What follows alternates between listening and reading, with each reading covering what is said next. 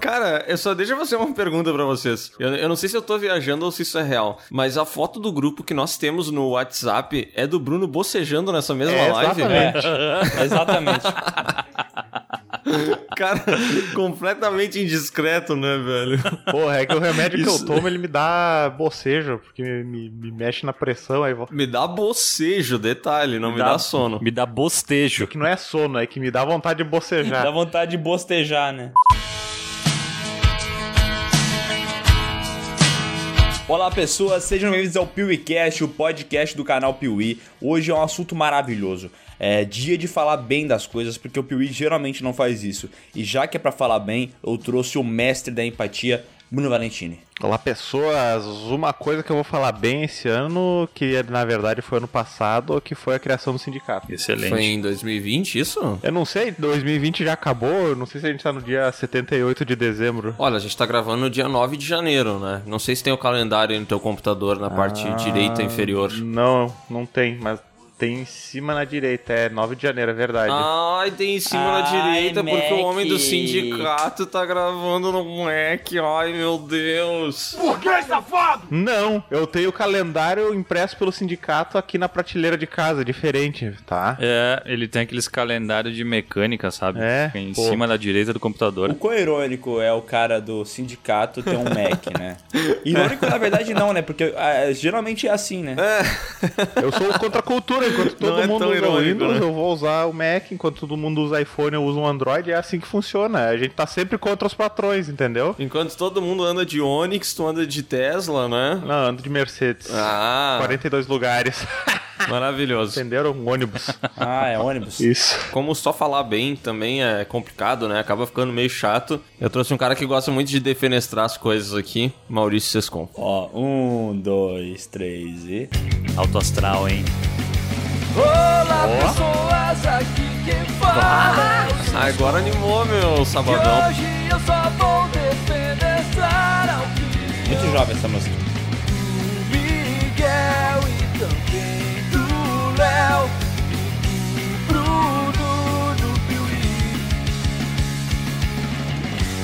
Muito bonito, E hein? punk rocker. Cara, como tu tá jovem, Sescon, sabe? Tu parece o Benjamin Button. Cada ano que passa, tu fica um pouco mais jovem. É pior que essa música de quando eu realmente era jovem. É, isso foi uma febre, né? Já foi jovem? Já. Mas faz tempo. Faz tempo. Essa música que o Sescon diz é a música que ele botou aqui pra nós, né? Que ele compôs essa aí já faz uns 20 anos. Isso. Porque a voz dele tá mais jovem também, né? Tu vê? Tu acha? Eu não sei se isso é uma habilidade musical dele incrível ou se ele gravou, tipo, há muito tempo atrás. Eu fico na dúvida. Acho que é um pouco de cada coisa. Cara, que difícil, né? Eu tava separando as, coi- as melhores coisas de 2020 me vem várias coisas ruins à cabeça também, que droga. Não, mas é que o Piuí tem esse maneirismo, né? A gente não consegue falar bem de uma coisa, né? A gente foi fazer um podcast sobre coisas que envelheceram bem. Metade do podcast a gente falando sobre coisas que envelheceram mal. É que pra uma coisa ser boa, outra coisa tem que ser ruim, né? Mas é que tem gente que vive num mundo em onde que tudo é bom, sabe? Tudo é bom pra pessoa. Pra, pras estrelas brilharem, a gente precisa do, da escuridão, né? Tá louco, hein? Poético. Isso é o Ying Yang.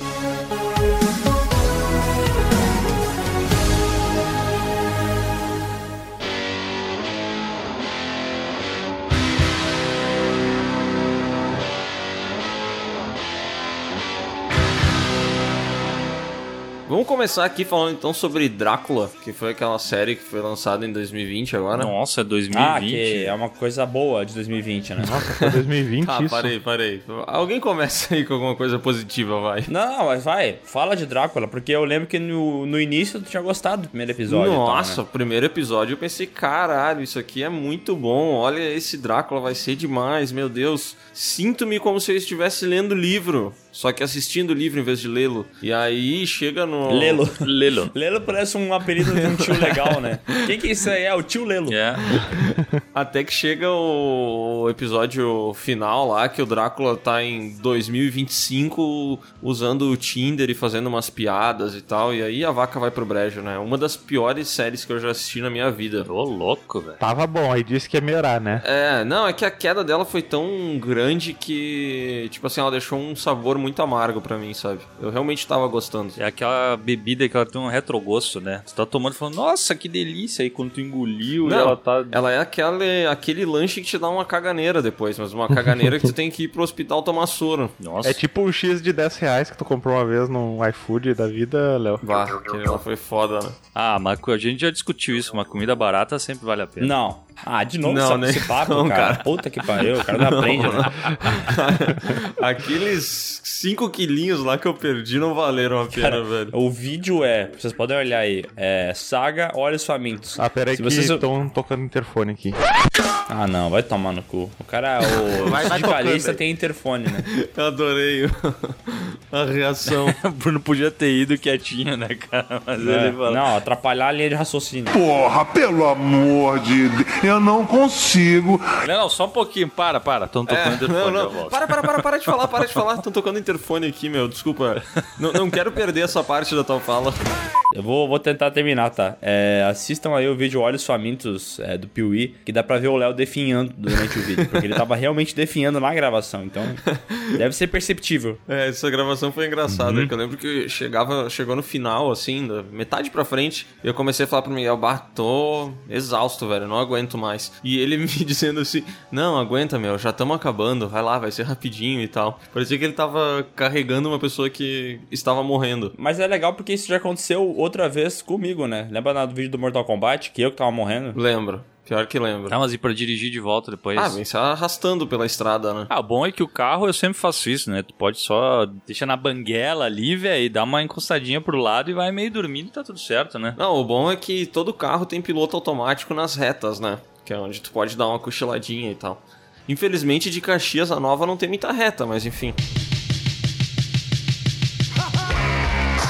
Eu tenho uma pergunta. O que, que se inclui nos melhores de 2020? Filmes, séries, podcasts, livros, o quê? Eu acho que o nome do podcast é O que gostamos em 2020. Eu não sei como é que é o nome do podcast, mas eu vou inserir jogos também na minha, na minha lista. Então, ter filmes, é, séries e jogos. Na minha lista, né? Mas daí você pode colocar, sei lá, comida também. Ah, foi um restaurante bom, pode colocar. Eu, pensando nos acessos, eu colocaria o nome do podcast de melhores filmes e séries de 2020. Mas, como a gente sabe que o Bruno não assistiu muitas séries e filmes em 2020, eu acho que tá aberto pra botar qualquer coisa, assim. Quiser botar uma sobremesa boa que tu comeu em 2020, pode botar Em também. 2020 eu me concentrei em assistir A Fazenda. Boa. Tava muito boa a Fazenda. Aí outra coisa, tem que. Pior que é sério, né? Tu não tá brincando. e outra coisa, É, pior que é. tem que ter sido lançado em 2020 ou pode ser uma temporada de uma série que aconteceu em 2020? Pode ser isso aí que tu falou agora. Pode ser uma temporada que lançou em 2020. Por exemplo, a segunda temporada de Mandalorian. E... Maravilhosa, né, cara? Cara, que série maravilhosa. É a série que fez eu falar assim: Star Wars ainda tem salvação. Ainda dá pra fazer algo de Star Wars. É. Uhum. Porque a, a- Tipo assim, o retrogosto que o Sescon comentou anteriormente que tem das coisas ruins de Star Wars é de que a impressão que dá é que, cara, não dá pra fazer mais nada, entendeu? Esquece, deixa os filmes originais, deixa ali talvez o Rogue One e tá bom, entendeu? Não tem mais nada de Star Wars que se salve tanto assim.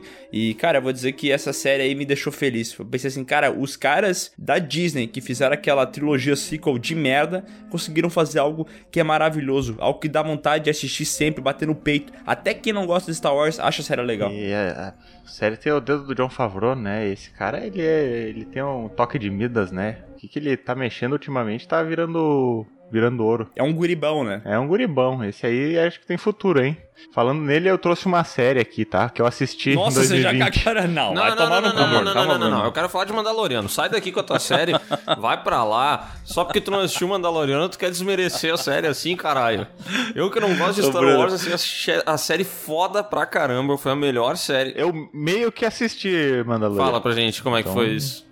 Só pra gente entender. Foi bom. O Bruno Foi foi, tipo bom, assim, eu ó, gostei. aham, legal. Cara, como eu É. ia dizendo. Sim, o cara. Tá não, Mandaloriano, pô, legal. que otário, meu Deus. Ah, é um cara de capacete que dá tiro e tal. Isso. Eu assisti sem som com meu pai. Não, Ah, mentira. cara, eu adorei essa série, velho. Eu adoro como ela tem uma trama que é muito simples, muito simples. Muito. E, e, cara, ela aceita isso, embarca nessa aventura, não tenta fazer muitas conexões. Como a gente sabe, nessa segunda temporada tiveram algumas conexões, né? Mas eu acho que elas foram até o ponto certo, sabe? Elas ficam quase num, num ponto de ser só um fanservicezinho, sabe? Porque eu acho que o problema de Star Wars é que eles pegam as conexões nesses filmes novos e eles transformam elas no, na, na trama principal, entendeu? Ela, essas conexões elas se tornam arcos muito importantes dentro dos filmes, que são inclusive mais importantes do que os personagens novos que eles estão tentando construir. E Mandaloriano não. Tipo, ele consegue pegar o esquema do, do Boba Fett, sei lá, ele consegue pegar o personagem da, da animação e ele consegue transformar isso em um pequeno fanservice que ao mesmo tempo em que a série trabalha aquele episódio, aquele personagem que eles estão reintroduzindo no universo e tal, ela nunca perde o foco da trama principal, sabe? Eu acho muito legal ver, ver como eles conseguiram se libertar um pouco da maldição que são essas conexões familiares e conexões de não sei quem, e o Han Solo, e o Luke, a puta que pariu. Tipo, eu vejo essa série como uma coisa que, que ela consegue criar algo novo sem se esquecer do passado, E, sabe? cara, eu acho que é foda que ela funcionaria mesmo se não tivesse essas conexões que o Lau comentou, tá ligado? Tipo assim, pra gente que é fã de Star Wars, eu e o Vocês consomem bastante. O, o Bruno, pelo jeito, não, né? Porque ele não viu a segunda temporada. Mas, tipo assim, pra gente que é Eu muito. já expliquei que eu tava vendo a Fazenda. Tá, claro, daí faz sentido, né?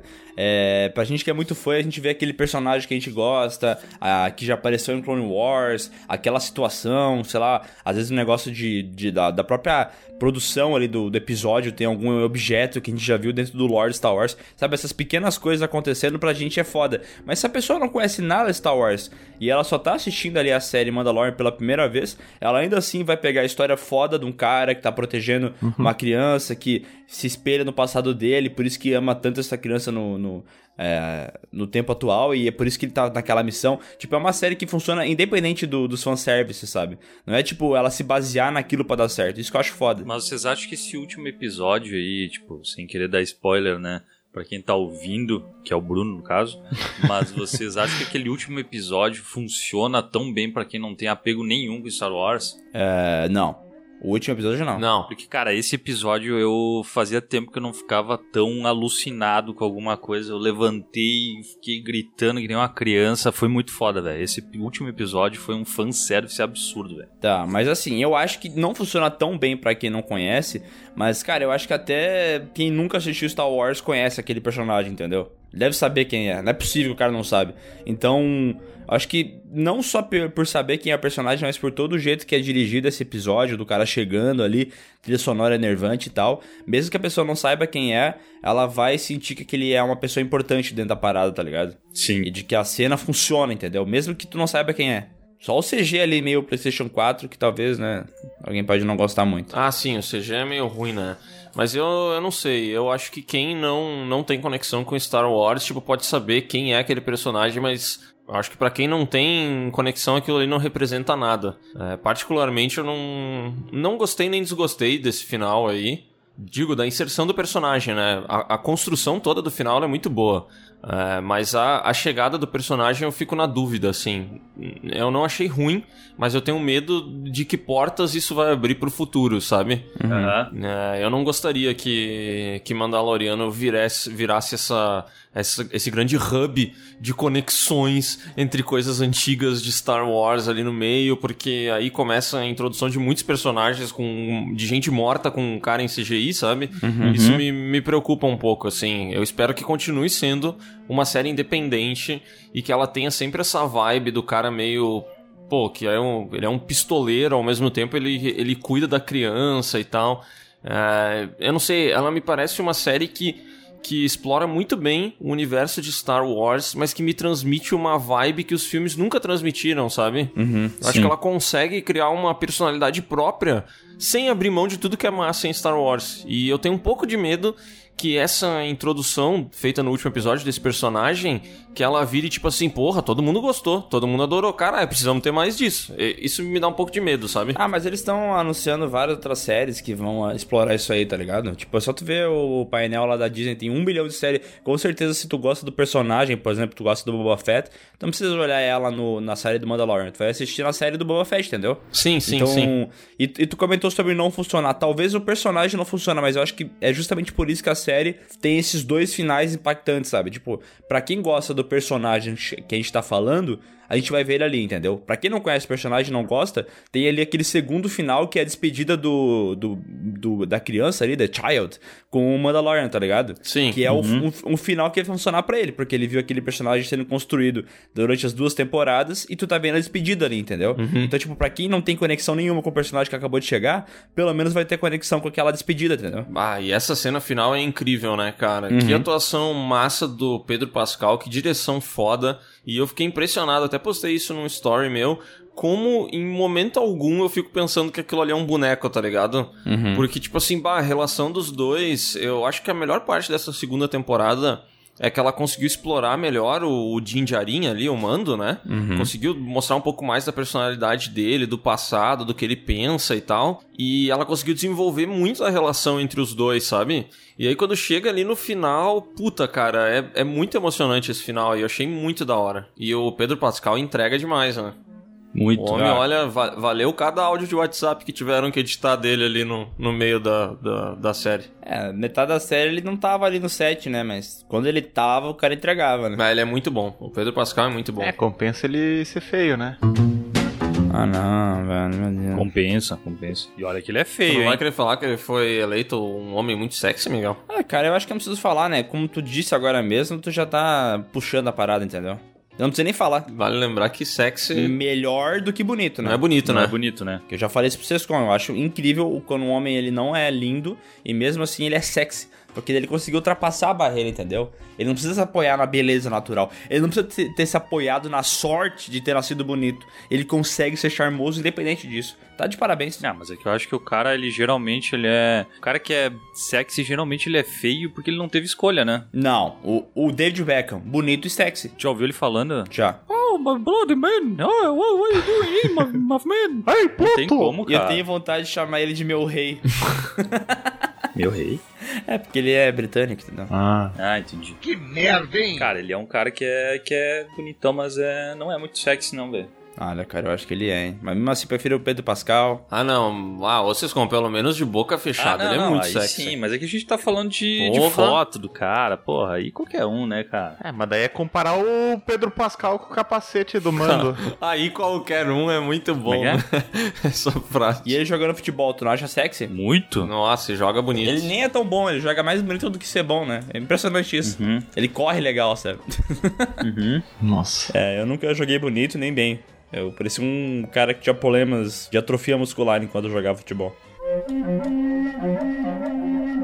Não, voltando ali pro Mandaloriano, o final da série, o bacana é que deixa completamente em aberto agora o que vai rolar, né? Aham. Tipo, não sei o que esperar. E também, tipo, eu, eu. Provavelmente eles vão resolver aquela treta da espada lá, né? Sim. Que eles falam que alguém tem que ganhar. Mas eu acho legal que, tipo assim, a, a Disney anunciou um trilhão de séries, né? Aham. Eu não sei quantas dessas séries realmente vão acontecer, tá ligado? Mas é muita coisa, velho. Meu Deus do céu. É, as que eu lembro de cabeça, aí vocês me corrijam, né? Vai ter uma. Vai ter a série do Boba Fett, que eu acho que vai ter uma pegada mais cômica, né? Acho que pode ser legal. É, é interessante como essa série conseguiu pegar esse personagem que todo mundo gostava porque visualmente ele era bacana e transformar em alguma coisa, né? Porque esse personagem nunca foi nada no universo de Star Wars, né? É, tipo, ele sempre foi no universo expandido, né? Mas se tu pegar o. É, no universo expandido, no universo É. expandido, tem razão. Nos filmes originais, porra, ele é porra nenhuma, né? No- ele aparece ali no, no segundo filme pra capturar o Han Solo. E cai no no buraco. terceiro ele entrega e morre. É isso Ele que no ele faz. início do terceiro, é, cai lá e já era. E aquela morte tosquíssima, né, Sim, velho? que daí, daí todo mundo explica que eu não sei como é que é o nome do bicho lá que comeu ele, mas o bicho leva não sei quantos anos para, para digerir, e então ele não foi digerido, por isso que ele não morreu. Ah, aquelas teorias que não precisa, né? Eu sei que eles não explicaram, porque eles vão deixar a explicação pra série do Boba Fett. Mas como eu fiquei feliz que no Mandalorian ele apareceu e foda-se, entendeu? É. Ah, como é que ele apareceu? Não, não, não, não vai ter flashback, entendeu? Ele, não, ele apareceu, simplesmente. É. Gostei. Ai, mas lá no, no livro, sei lá o que, diz que ele. Ah, não, por favor, não. Só esquece, só bota ele aí, deu. E daí eu tenho outra, outra coisa também que aconteceu com essa espada que eu tô falando, esse Dark Saber, né? Que ele aparece no Clone Wars e a explicação dele é um pouco diferente, né? A, do que acontece, como é que ele funciona. E daí a série Mandalorian deu um furo de roteiro. Foda-se. Mas, meu amigo, furo de roteiro de Clone Wars vai tomar no cu, né, velho? Tô nem aí. É o famoso vai tomar no cu, né? Tô cagando e andando. Tem outras séries, me ajudem aí se vocês lembram. Tem aquela da Gina Carano lá, que é a. Como é que é o nome daquela mina? Cara Dune? É, É. isso? O nome da personagem É, dela? ela vai ser aquela Rogue Squadron? Eu não sei que série é essa, velho. Eu não sei que série vai ser a, a envolvendo ela. Eu acho que Rogue Squadrons é outra coisa, mas não tenho certeza. Ah, eu vi aqui que vai ter Rogue Squadron, vai ter é, Bad Batch, que é tipo uma animação estilo Clone Wars, que é com os clones e tal. É, deixa eu ver, vai ter Obi-Wan Kenobi, e essa eu quero ver pra caralho. Tem essa. Essa daí, só um comentário que essa Obi-Wan Kenobi já foi confirmado que vai ter o Hayden Christensen, né? Aham, Sim, ele vai é voltar, o né? nosso amigo Darth Vader lá.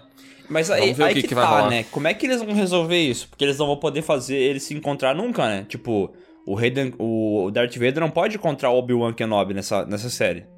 Porque ele, ele deixa bem claro, assim, mas muito claro. É, a última vez que eu te vi, eu era o aprendiz. Agora eu é que sou o mestre, tá ligado? Será que eles vão Aham. cagar em cima dessa, desse, desse negócio que foi dito no filme original? Ou eles vão. Puta, umas cagadas aí em cima da- dos filmes é foda, é, né? cagar em cima da trilogia clássica eu acho meio complicado. Tipo, pra mim, Clone Wars, por mais que tenha episódios legais, foda-se se lá o, o, o Rebels, né? Foda-se se lá o lore tá um pouco diferente.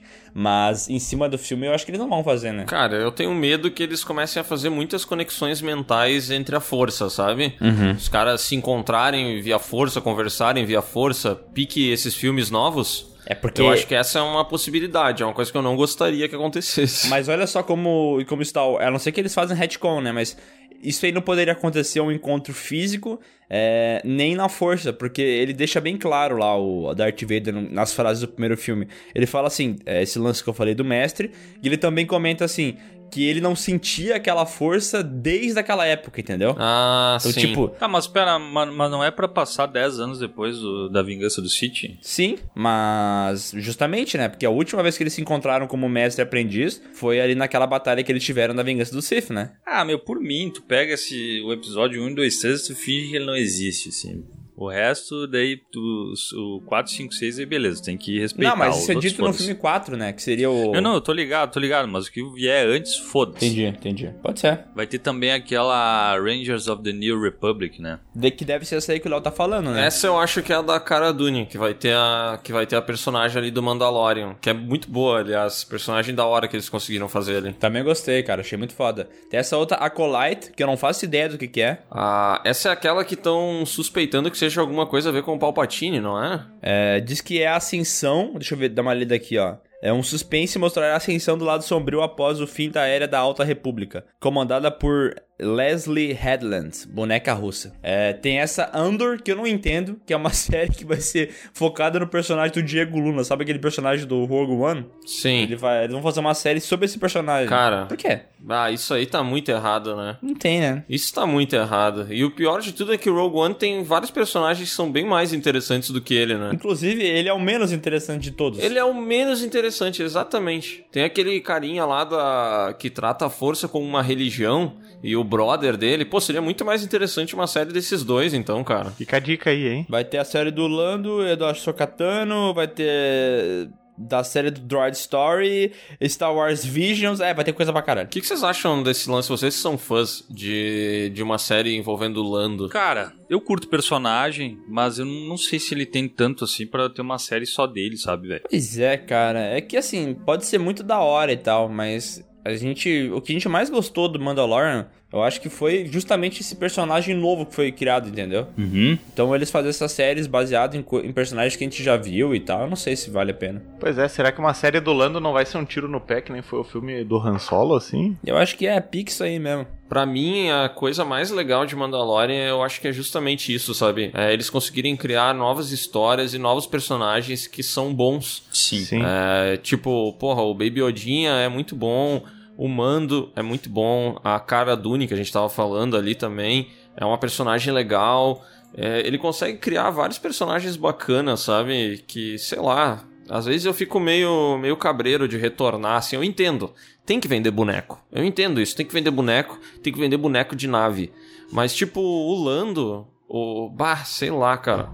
Não sei se eu, se, eu, se eu queria ver mais alguma coisa dele, mas eu também não sou fã da, da franquia, né? Por isso que eu perguntei pra vocês, assim, porque pra mim, a série do, do Lando, porra, eu não, não tenho interesse em assistir, tá ligado? É, eu acho que daquele filme do Han Solo que foi feito, é, uma das melhores coisas realmente era o personagem do Lando, né? Então, quando vê, tem a possibilidade de ser algo legal, sabe? Mas, sei lá, vamos ver. Deixar pro destino. Ah, vai mostrar como o Lando conseguiu a Millennium Falcon, né? Em algum momento. Ah, é, porque ele já parece com a Millennium, né? Tem que falar como é que ele conseguiu a Millennium, né?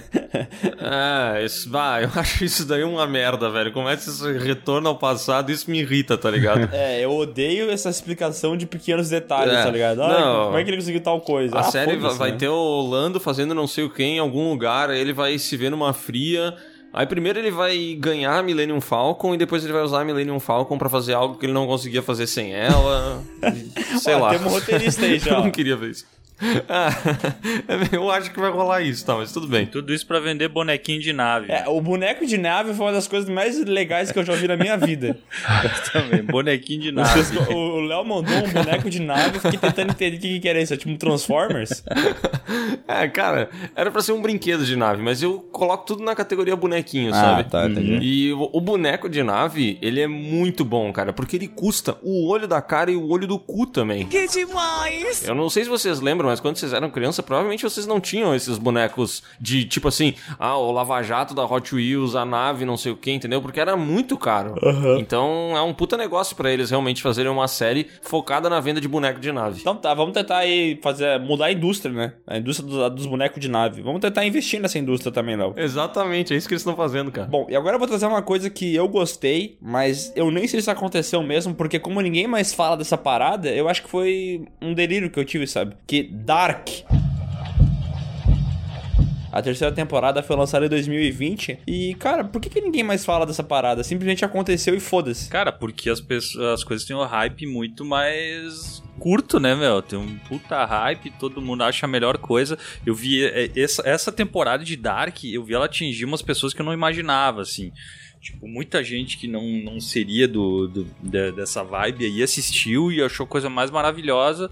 Mas, cara, passou uma semana aí ninguém mais lembra nada. Será que é porque hoje em dia tem muito mais filme e série sendo lançado?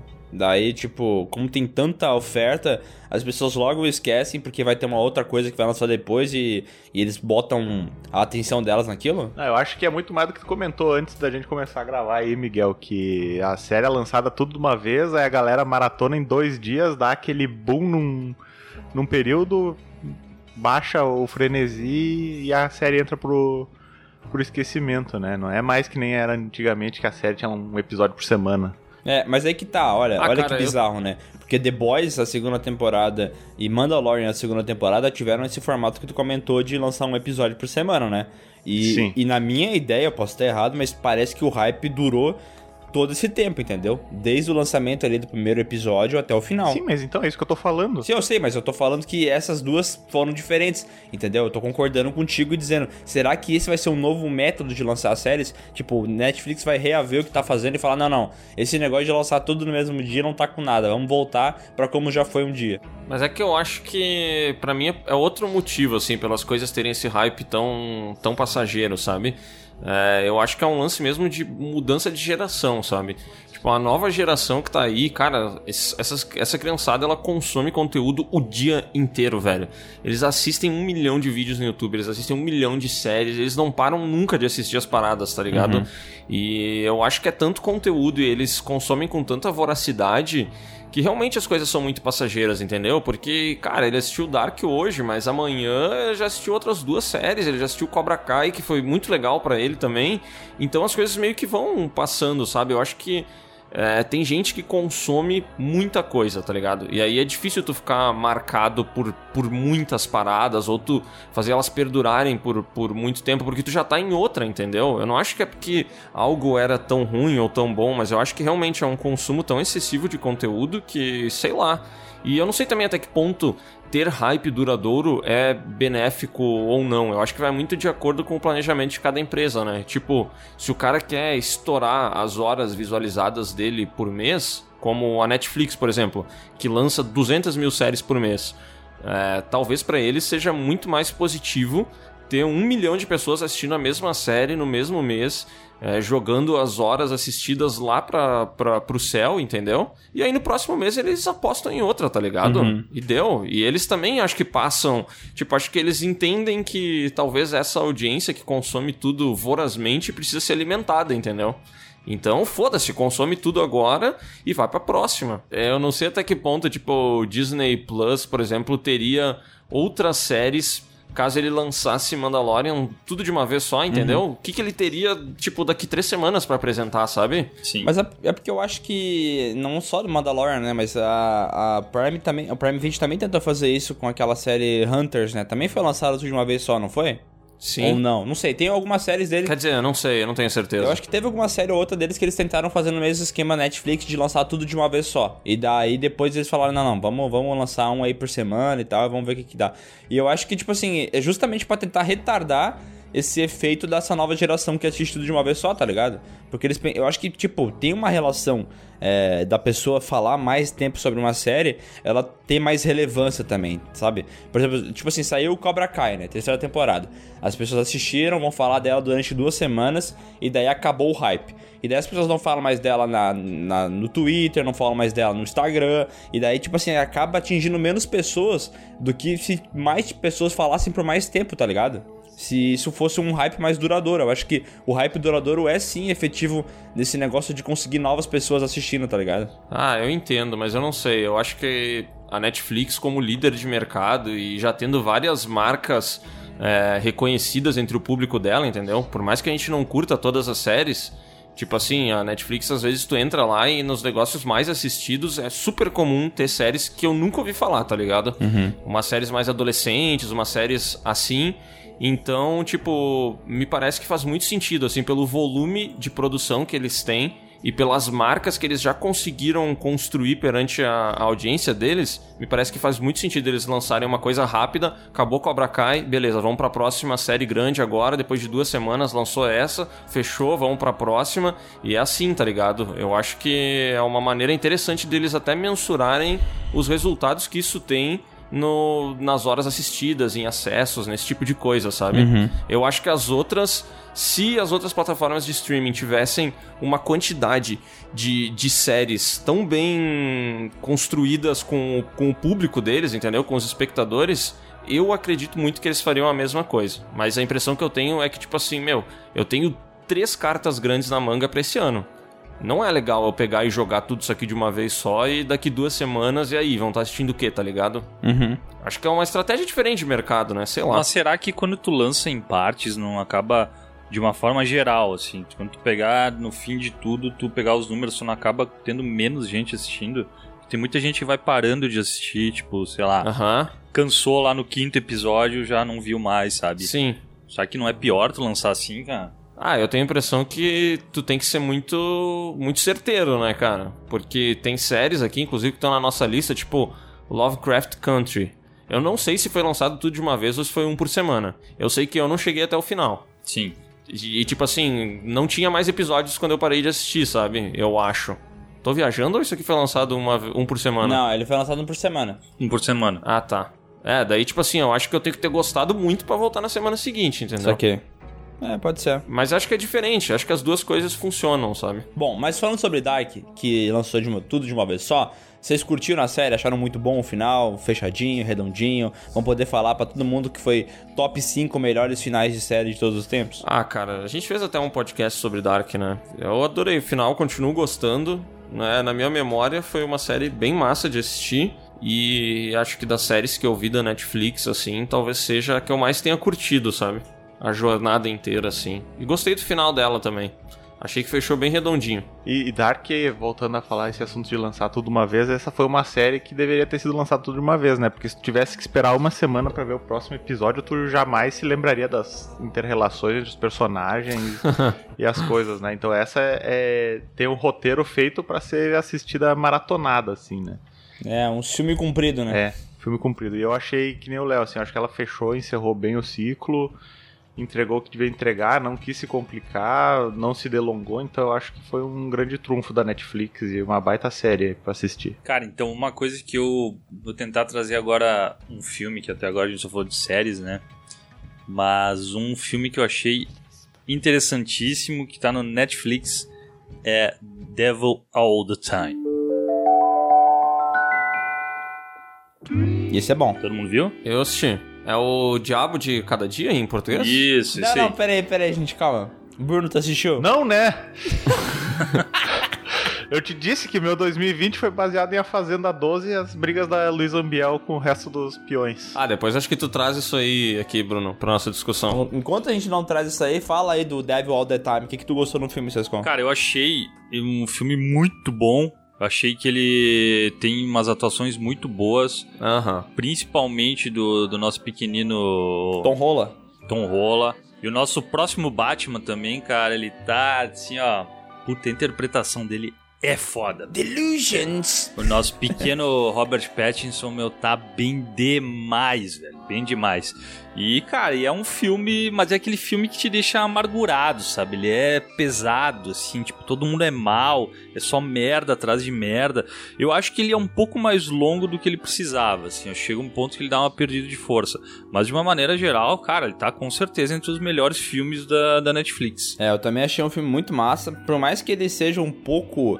Assim, eu, eu tenho um problema com esses filmes que tem muitas coincidências, tá ligado? Tipo, uma coisa leva pra um lado, que leva pra outro, que era primo daquele, que tava na mesma rua, no mesmo dia que aquele cara ali, entendeu? É tudo tão conectadinho assim que não parece tão real, entendeu? Obviamente a história não é real, não é baseada em fatos reais, é baseada num livro, só que me incomoda esse negócio de tu tem que aceitar que tudo foi tão seguida no roteirinho, tá ligado? Aham. Daí esse filme ele, ele tem esse problema, assim, que. Tipo assim, a, a história é muito da hora, pô, a, a conexão que faz. Eu acho que, enfim, que nem o Sescon falou, ele é um pouco longo, ele também. é, ele parece um filme do Padilha, né? Porque ele se sustenta demais na narração em off, né? Também Tipo achei. assim, toda hora entra uma, uma fala ali que explica o que tá rolando. Eu achei meio, meio maçante. Mas é um filme bem feito pra caralho, né? Em questão de direção, ó, que nem o Sescon falou, a atuação também é muito foda, né? É, esse não, não é um filme pra qualquer um, né? Porque ele tem ali umas 2 horas e 20, eu acho. E ele acontece no ritmo dele ali, bem de boinhas, vai indo devagarinho e tal. É, eu me incomodei um pouco com isso que o Sescon falou de que todo mundo é muito mal. Todo mundo é muito mal, é muita maldade envolvida, assim. Aí chega uma hora que isso me incomoda um pouco e a narração também também me, me incomodou. Talvez seja esse complexo de Padilha que eu percebo que eu e o Miguel a gente tem um pouco do complexo de Padilha, assim. Quando vem uma narração, a gente já lembra do José Padilha e diz: Ah, não, vai me narrar todo o filme, velho. Maldito Padilha, não cala a boca. Maldito Padilha, mas é um filme legal. E, pô, a galera que tá atuando nele, que nem o Sescon disse, tá muito bem, né? Os caras roubam a cena, assim.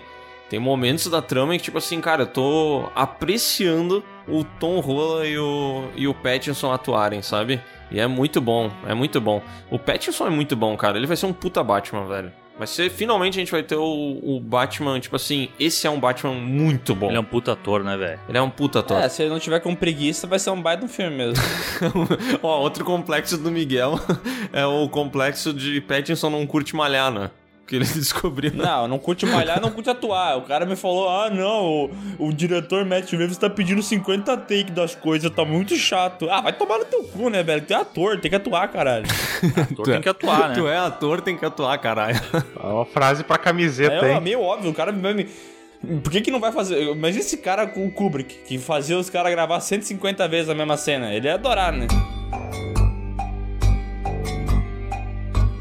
Já que o Sescon falou que o Devil All the Time é um dos melhores filmes da Netflix, quero trazer aqui um outro também que provavelmente tenha sido o filme mais falado da Netflix, pelo menos aqui no Brasil, que foi O Poço. Pelo menos aquela semana, né?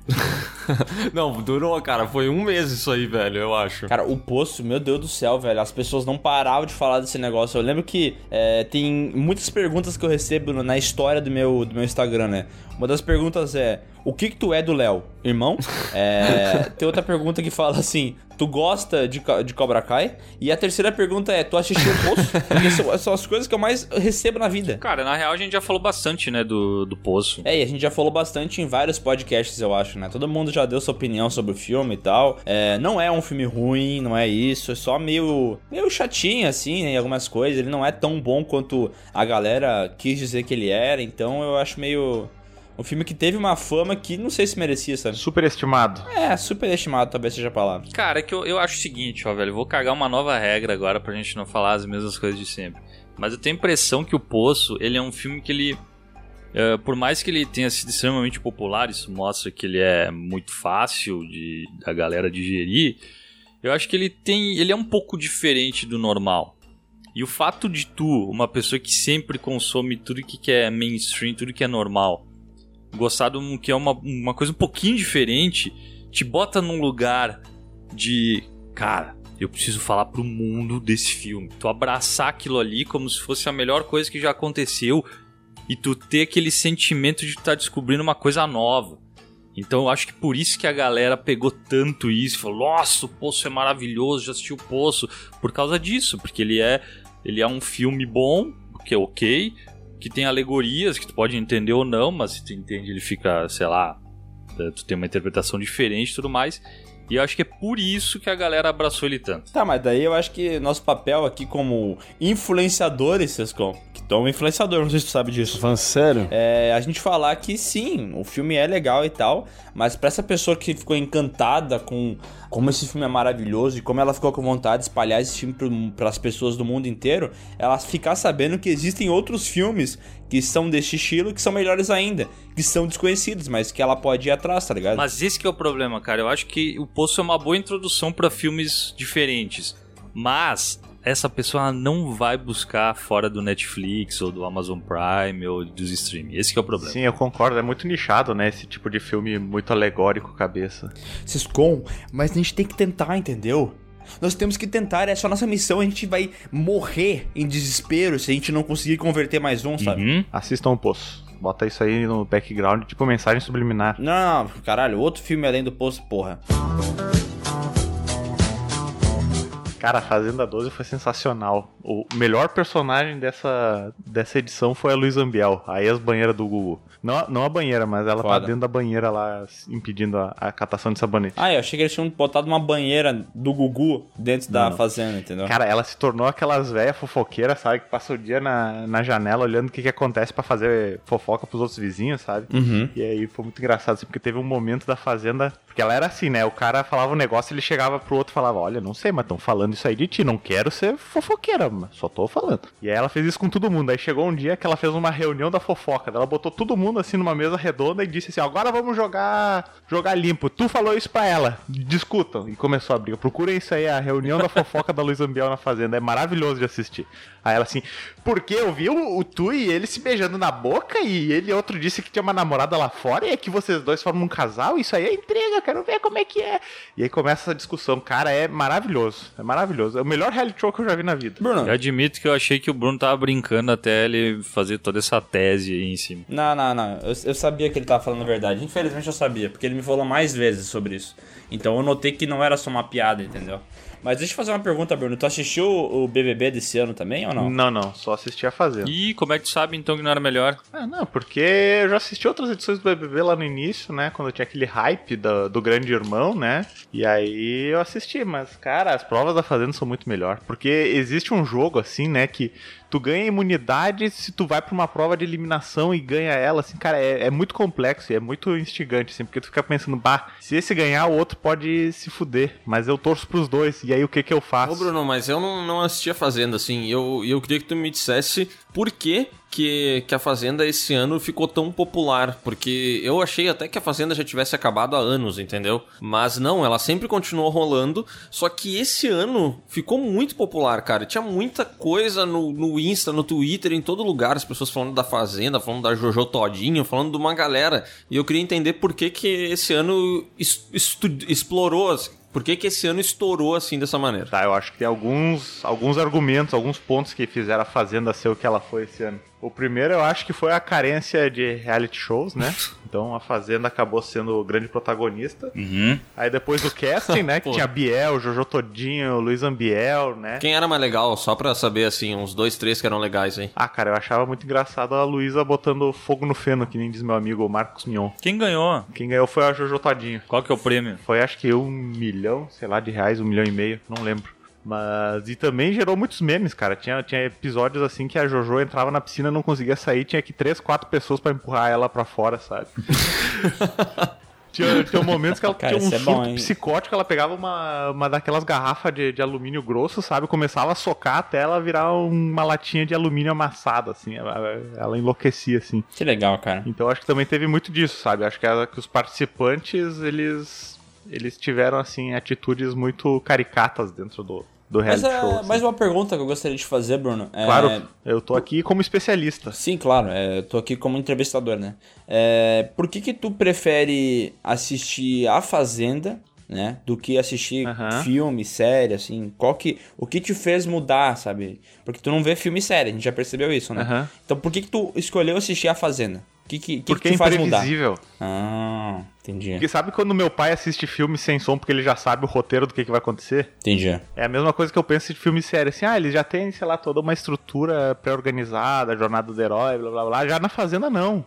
As pessoas são cinzas, assim, elas não são do bem e do mal, elas são, são assim, é, difusas. Então é sempre um, uma novidade cada episódio. Entendi. Não é, dicotômico, então. Não, não é, não é. E só pra entender, assim, quando chegou na final, tu tava como, assim? Tipo, tu preparou pipoca, tava empolgadaço? Sim, sim, com certeza. Até botei um aviso de, de, de silêncio no corredor, assim, pros vizinhos não, não fazer barulho nem nada, porque eu queria dar 100% da minha atenção à final da Fazenda. E ganhou quem tu queria? Porque toda vez que eu assisti um reality show, geralmente a- as lembranças que eu tenho são de frustrações, assim, de não ganhar a pessoa que eu gostaria que ganhasse. Não, não ganhou o que eu queria. Eu. É que, Vixe. justamente por isso, sabe? Pelos personagens serem, assim, cinzentos, tem momentos que tu gosta deles, tem momentos que tu não gosta dele. Não, não, mas Então, é que assim, no teu caso tu É gostou, né? difícil Porque... de te apegar a uma pessoa, entendeu? Mas tu gostou que não Entendi. foi quem tu queria que vencesse, né? Porque tu falou que tu gosta dessa imprevisibilidade, né? Então, Exatamente. tipo. Aí, então eu gostei desse plot twist, é isso aí. Bom, Miguel, tu conseguiu me, me entender e me decifrar.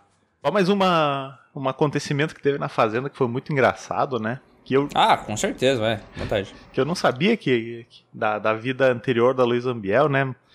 E ela tinha namorado o Luiz Carlos Ah, do eu percebo Raça que eles Negra. são um grande personagem, né? Um grande personagem. Porque ela era meio dodói da cabeça, assim. E ela namorou o Luiz Carlos do Raça Negra uma época da vida. E aí teve uma parte da fazenda que tinha uma gurizada reunida assim no, numa cabaninha. Daí eles estavam cantando várias músicas. E aí eles começaram a cantar aquela. Você jogou fora o amor que eu te dei. Né? O Adonias pode botar um background aí. Você jogou fora E aí a Luísa tava passando de sopetão, ouviu a música, daí ela já foi fazer fofoca, né? Daí ela voltou pra casa assim, chorando, berrando, extasiada. Vocês sabem o que, é que eles estão fazendo comigo? Aí perguntaram assim, não, o que, que aconteceu? Estão cantando a música do Raça Negra. Aí as pessoas, tá, mas e daí? Como assim e daí? Ele é meu ex, essa música ele compôs pra mim. E ninguém sabia, nem os caras que estavam cantando, só ela sabia que ela tinha namorado o cara, sabe? Entendi. E aí ela começou a surtar e achou que aquilo era implicância com ela. Caraca. E aí na noite que teve a, a votação, aí ela começou a jogar ah, a merda no ventilador, né? O Mion lá tentando moderar a votação. Aí ela, não, porque esses vagabundos aí começaram a cantar música e afetar o meu psicológico com, com a música do Luiz Carlos que ele fez pra mim na época que eu namorei ele lá na, na banheira do Gugu, e não sei o que, não sei o que. Aí as outras pessoas, não, mas a gente não sabia, não sei o que. Daí ela pegou assim, tirou da teta uma lixa de unha e começou a lixar as unhas assim, todo debochado. Sério, vocês têm que assistir a Fazenda Nossa. 12 aí.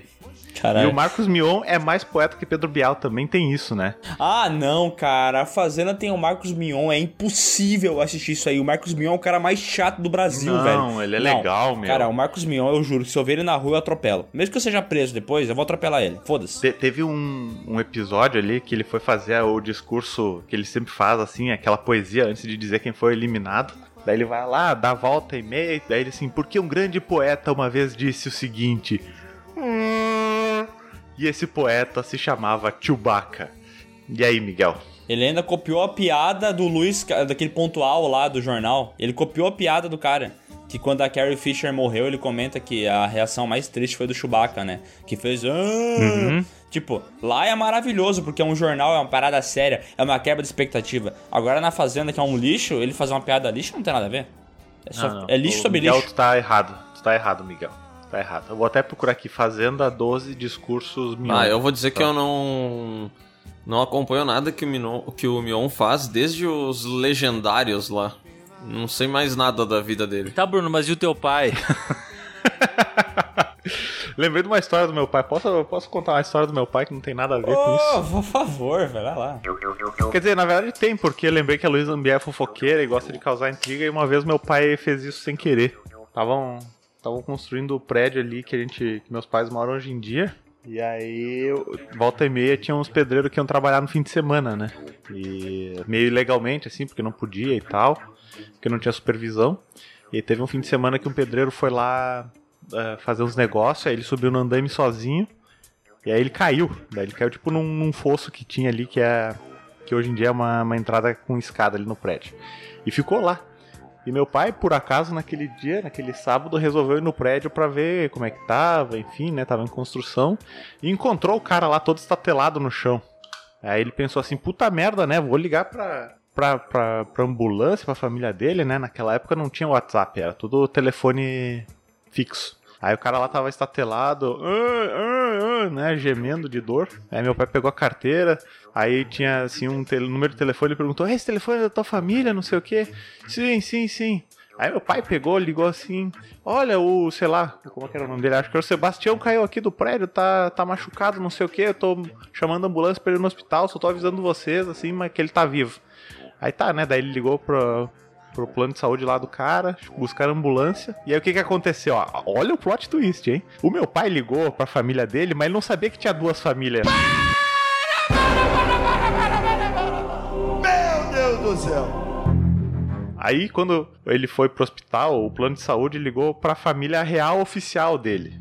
E aí o que, que aconteceu? O cara tava lá internado e, e todo estirado na cama, e aí as duas mulheres se encontraram no mesmo dia, no mesmo horário, no quarto. Ih, rapaz. E aí, Caraca. ele, elas duas descobriram que ele tinha duas famílias e começaram a brigar e dar chute na cara, e separação, e, e função. Chute na cara? É Karate Kid isso aí. É Karate Kid. E aí aconteceu o que causou meio que um divórcio, assim, meio que uma separação.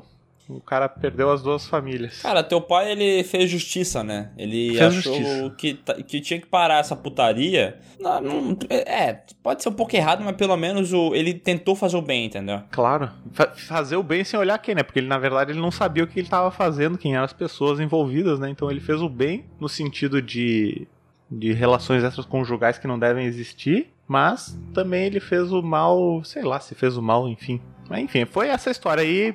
Obrigado pela, pela audiência, meu povo. Obrigado aí pelo monólogo. Cara, eu- eu acho que assim, ó, só pra encerrar o assunto da Fazenda, eu acho legal tu curtir a Fazenda e tal, só não acho legal tu ficar falando mal do Big Brother sabendo que tem uma pessoa dessa bancada que vai entrar no próximo Big Brother. Putz, é verdade. Cala a boca, Esqueci desse detalhe. Não é pra falar, velho. Contrato, cara. Pô, mas daí o cara, daí o Boninho vai cancelar a parada, né, Ah, velho? mas vai sair depois, não vai sair depois? Eu acho que não. Ah, então corta isso aí, Adonis. Ah, mas qualquer coisa é- ainda tem chance de repescagem e ir pra fazenda aí.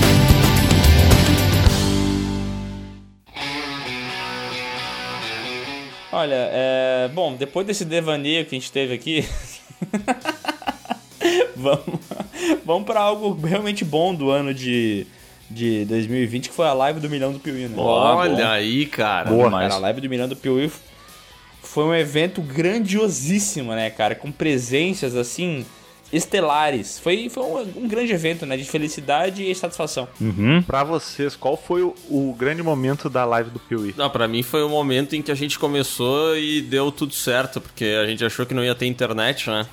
E aí o cabo enforcado de internet já cortou o cabo, né? E ele tava prestes a se romper, porque alguém fechou a porta em cima do cabo, mas ainda assim ele foi forte, sobreviveu e a gente conseguiu fazer a live. Acho que essa foi uma, um grande momento de vitória aí dos bastidores da live, né? Esse foi o único momento que eu senti a presença de Deus, sabe? Porque o cabo tava cortado. Não sei como é que O ele. resto tu sentiu que ele abandonou. É, eu acho que ele, ele falou Não assim. ficou até o fim da live, né? Ele falou assim, Miguel, tu duvidou da minha existência durante todo, toda a tua vida. Agora eu vou fazer tu se fuder, fazer tu cortar esse cabo e eu vou consertar ele no último segundo pra tu ver que eu existo, entendeu? Acho que Deus tem esse jeito curioso de fazer a gente acreditar nele. Foi uma live bonita, né? Foi, Foi. uma live feliz, um momento de comemoração, de alegria, seguido de um belo, de um churrasco. Foi, foi muito, muito empolgante. Eu gostei bastante da nossa live. Mas, pra ser bem sincero, a melhor parte dessa live não foi nessa live, foi na live do Lucas, é, do canal Refúgio Cult, que fez a seguinte pergunta. É... Bruno, e o teu pai? Ah, essa parte é muito boa mesmo. Cara, eu jamais vou esquecer isso. Melhor momento da minha vida. Teve outro momento da live também, do, do Lucas que era boa. Tu quer lembrar, Sescon? Ah, que o Léo falou que ele gosta de rola? o Léo falou, eu espero que cada vez mais rola. Então, na boa, eu torço pra cada vez mais rola aqui. Eita, Rola? cada vez Rola? mais Opa! rola. Cada vez mais rola chega Opa, engasgou. engasgou. mais pra rola. Cada vez mais rola esses empolgou e desejos mais sombrios se afloraram, é. É, ah, me empolguei, empolguei. Ah, eu concordo com o Léo, concordo com o Léo totalmente, cara. Rola. Ó, e vou, vou falar agora, cara, é bizarro, mas a melhor coisa que eu consumi em 2020 não foi um filme nem foi uma série. Foi um game, The Last of Us Parte 2. Ah, coisa linda. Que jogo foda, velho. Puta que pariu. Uma experiência maravilhosa que eu indico a todo mundo, até quem não curte jogar tanto assim. Pega o jogo, o primeiro e o segundo, óbvio. É, bota ali no fácil se tu não tem experiência com jogos. E, cara, tu tem que consumir, porque é uma história muito bem escrita, velho. Vai tomar no cu, que história foda, velho. Uma aula, né, meu? Eu fico impressionado. Vocês acham que um dia isso aí vai virar um filme? Cara, eu espero que não, velho. Porque com certeza se virar um filme não vai ser tão bom quanto o jogo. Sério mesmo. Acho muito Pô, difícil. faz tempo que tá na. Estão falando de, de uma série, né? É, tem a série da, da HBO que estão comentando, né? Que aparentemente não vai ser, é, tipo, no mesmo tempo que acontece o jogo, entendeu? Aham. Eles falam que vai passar em outras épocas e tal. Mas eu não sei, porque não tem notícia nova sobre a série. E depois do lance da pandemia, então ficou meio que no limbo, sabe? E o foda também é que a HBO já não é mais aquela referência em séries boas que nem era uns anos atrás, né? Uhum. Então o cara já fica mais. Fica meio cabreiro, né, meu? Aham. Mas é que eu nem acho que precisa, sabe, tipo, virar filme pra o cara poder aproveitar, sabe? Porque eu, eu sei que tem muita gente que tem resistência pra jogar, assim, gente mais velha principalmente. Mas, porra, velho, é que é uma experiência tão foda que o cara tinha que se permitir de alguma maneira, entendeu? Nem que ele veja o, o- no inteiro no YouTube, entendeu? Se- tipo assim, se ele nunca vai jogar, se ele acha que ele nunca vai jogar, então pelo menos vai no YouTube, porque essa história é muito bem escrita, sabe? Tipo, ela é tão melhor do que muitas coisas que eu já vi na minha vida em cinema e tal, sabe? Que eu fico realmente impressionado sabendo que tem gente tão competente trabalhando nos games, sabe? Uhum. E, e é foda porque o Bruno tava comentando sobre a Fazenda e o quanto ela é imprevisível, sabe? E, cara, é, eu senti a mesma coisa de imprevisibilidade com The Last of Us Part 2, sabe? Tipo, eu esperava alguma coisa da história quando eu joguei o primeiro jogo e, e teve o final e tal. Eu falei, ah, o segundo game vai ser nessa pegada. Mas, cara, ele- eles mudam várias coisas, sabe? Tipo, eles quebram a expectativa a todo momento. E não tem, sabe, aquele bagulho dicotômico que a gente comentou sobre é, é, o bem e o mal, sabe? Todo mundo tem algum defeito, todo mundo tem uma merda no, no currículo. E é isso que é foda, sabe? É, Ela tem várias mensagens, né, meu? Tanto essa questão de. Como fazendo de novo uma referência à Fazenda, que nem o Bruno fez, não é preto ou branco, é sempre tons de cinza, né? Então ninguém é bom ou mal, cada um tem um ponto de vista. E também fala muito sobre vingança, meu. Quanto a vingança é um negócio foda. Tem a Luiz Ambiel nesse jogo também? Tem. Tem ela mais forte, mas tem. É, que a gente descobre que ela teve um lance com, com o Joel, o cara, sabe? Tá ligado? A gente descobre que no passado, na época da banheira, né? Rolou uma parada e tal, e agora ela, vai, ela quer vingança.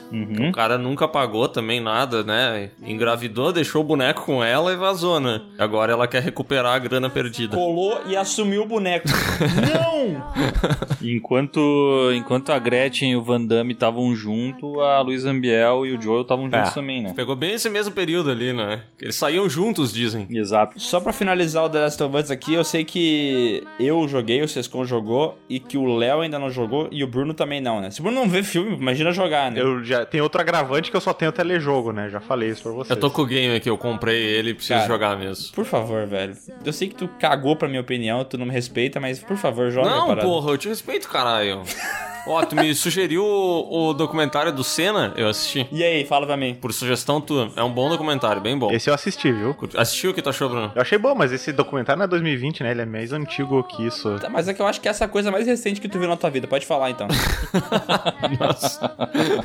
se irritou, tu falou mal do documentário e se Eu irritou sou real. muito revanchista, hein? Eu, eu não fiquei bravo quando falaram mal da Fazenda. Não quero dizer nada, né? Mas não, mas eu não falei mal. Pra mim é o supra-sumo da, da comédia. O churume. Ó, mas sobre. Ó, mas, mas falando sobre a Fazenda, é, cena e coisas de 2020, teve um documentário de esportes que eu gostei bastante, que foi o The Last Dance. Não vi Aquele ainda esse lá aí. que o Michael Jordan deu uma manipulada pra parecer que ele é o, gente boa. o rei da vida. É, eu gostei bastante do documentário, especialmente dos episódios que não são focados no Michael Jordan, diga-se de passagem. Peraí, como é que é essa, essa história dele ter dado manipulado? Porque eu não vi, eu não tô ligado. Não, é que esse documentário foi feito por uma produtora do Michael Jordan, se eu não me engano. Ou ele era um dos produtores. E quando ele topou fazer isso, tinha algumas restrições, né? Do tipo assim, meu, eu preciso revisar todo o conteúdo antes dele ser. dele ir pro corte final, entendeu? E aí dizem, inclusive, ex-parceiros de equipe dele, que tem muita coisa que tá no documentário que não foi bem assim, entendeu? Ou que omitiram o, o depoimento de algumas pessoas, tá ligado? Porque esse documentário, ele vai contando um pouco da jornada do, do time do Bulls, né? Que- mas muito focado no Michael Jordan, e ele vai contando isso a partir de depoimentos. E explorando os personagens e tal. É, só que chega uma hora da, desse documentário, assim, lá pelo... Da metade pra frente, eu acho, dos episódios, que fica muito Michael Jordan, entendeu? E eu até entendo que fique muito, porque ele realmente era a grande estrela, mas é demais, assim. E aí os caras dizem que, que faltou detalhes, que faltou dar créditos pra algumas coisas que eles fizeram, que chega uma hora que o documentário começa a vender o Michael Jordan como um cara obcecado pela vitória e ponto final. E é só isso que tem daí, tá ligado? E a parte mais legal pra mim do documentário foi ver a história, a história dos outros caras, e não a do Michael Jordan, sabe? Entendi. Só que realmente chega uma hora que os outros ficam de lado. E é só Michael Jordan. Ah, daí. tu me indica assistir? Eu indico, cara. É bem da hora. Eu não sou fã de basquete, nunca curti basquete, mas eu gostei aí, gostei da, do documentário. Gosto dessa. Já conheci um pouquinho da história, aí fui conhecer um pouco mais pe- pelo documentário. E, claro, né, me apresentaram uma história um pouco manipulada. Mas já, já me incomodou enquanto eu tava assistindo, assim. Aí depois eu fui dar uma pesquisada sobre e, e descobri essas paradas. O Sescon também assistiu, eu não sei se ele teve a mesma percepção que eu ou não. Cara, não. Pior que não. É que pra mim eu sempre levei como um, um documentário do Michael Jordan. Tanto que é a última, o último ano dele lá no, Aham. conta toda a trajetória dele, como ele levou o Bulls, que era um time que já não. Eu não sei se ele era pequeno ou se ele não tinha mais expressão, mas levou o time a ganhar não sei quantos títulos seguidos e tal. Então.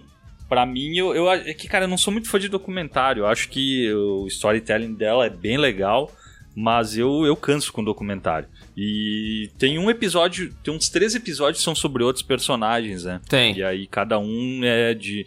Cada um tem um episódio inteiro e tal, e o Michael Jordan tem todo o resto, né? Mas eu, eu achei da hora, cara. Eu curto ele, eu não, não tive essa impressão, sinceramente. E ou talvez se não passou em branco porque eu, eu curto ele. Tá aí, uma coisa, vocês contam, já assistiu o documentário do Ayrton Senna? Sim, já vi. Ah, tá. Muito obrigado. Só que eu ia ficar meio triste se eu não tivesse visto, sabe? Mas eu não sou muito fã de documentário, não, cara. Eu não. Sei lá. Eu gosto de. Eu não gosto de coisas, fatos verídicos, meu. Eu gosto de, de fantasia, eu gosto de ficção, É cara. por isso que tu não. Até por isso que tu não assistiu a Fazenda, né? Exato, a realidade não é legal, cara. Eu gosto da, da ficção. Então vamos falar de ficção aí. The Boys, segunda temporada. Foi tudo aquilo? Foi melhor que a Foi primeira? tudo aquilo e muito mais. Foi, foi, foi, Essa foi. eu vi, hein? Essa eu vi. Não pode ser. louco, que isso, Bruno? Tá, mas a gente tá falando da segunda temporada, Bruno, não da primeira. Sim, as duas, cara, vocês acreditam? Não pode ser, Não é impossível. possível. Não, não acredito porque eu tenho a impressão que tu falou que não tinha assistido antes. Sim, mas daí no dia que eu não assisti, eu não assisti, mas depois eu assisti, né? Opa! Nossa, que frase genial. No dia que eu não assisti, vírgula, eu não assisti. Mas vírgula, assisti depois. É muito boa, né, cara? Muito, muito boa. E eu, e eu cometi o erro de tentar ler os quadrinhos, mas nossa, são muito ruins, cara. Como eles pegaram, é é impressionante isso, né? Como a gente tem uma ideia sempre de que a obra original vai ser melhor e, puta, olha que nem Last of Us a gente tá falando. Cara, por que, que não adaptam? Cara, às vezes os caras pegam a essência, que nem é a essência do, do- da- que eles pegaram The Boys, dos quadrinhos, e transformam numa coisa muito melhor do que a obra original. Aham. Então, cara, eu achei maravilhoso. Me arrependi de ter lido os quadrinhos, me arrependi. Mas a série, tô esperandaço a próxima Eu temporada. achei muito foda, cara. O Homelander é um dos vilões mais massa dos últimos tempos, assim, de, Que vilão de série, foda. de filme. Que ele tem um- uma atuação foda, assim. Ele tem uma cara de maluco. Eu, eu acho difícil esse cara fazer outra coisa tão boa quanto isso aí, tá ligado? Porque esse ator. Esse cara só vai fazer isso. É, porque esse ator aí Ele não nasceu tem. pra fazer isso. Ele não tem grandes tra- trabalhos no currículo, né? Esse Anthony Starr. Ele não fez tanta coisa assim, né? E foi nesse papel que o cara conseguiu se des- destacar. E, cara, eu pago muito pau. Porque ele, ele. Quando ele entra na sala, eu fico com medo, tá ligado? Eu fico com medo do que esse filho da puta pode fazer. É, ele consegue transmitir isso, né?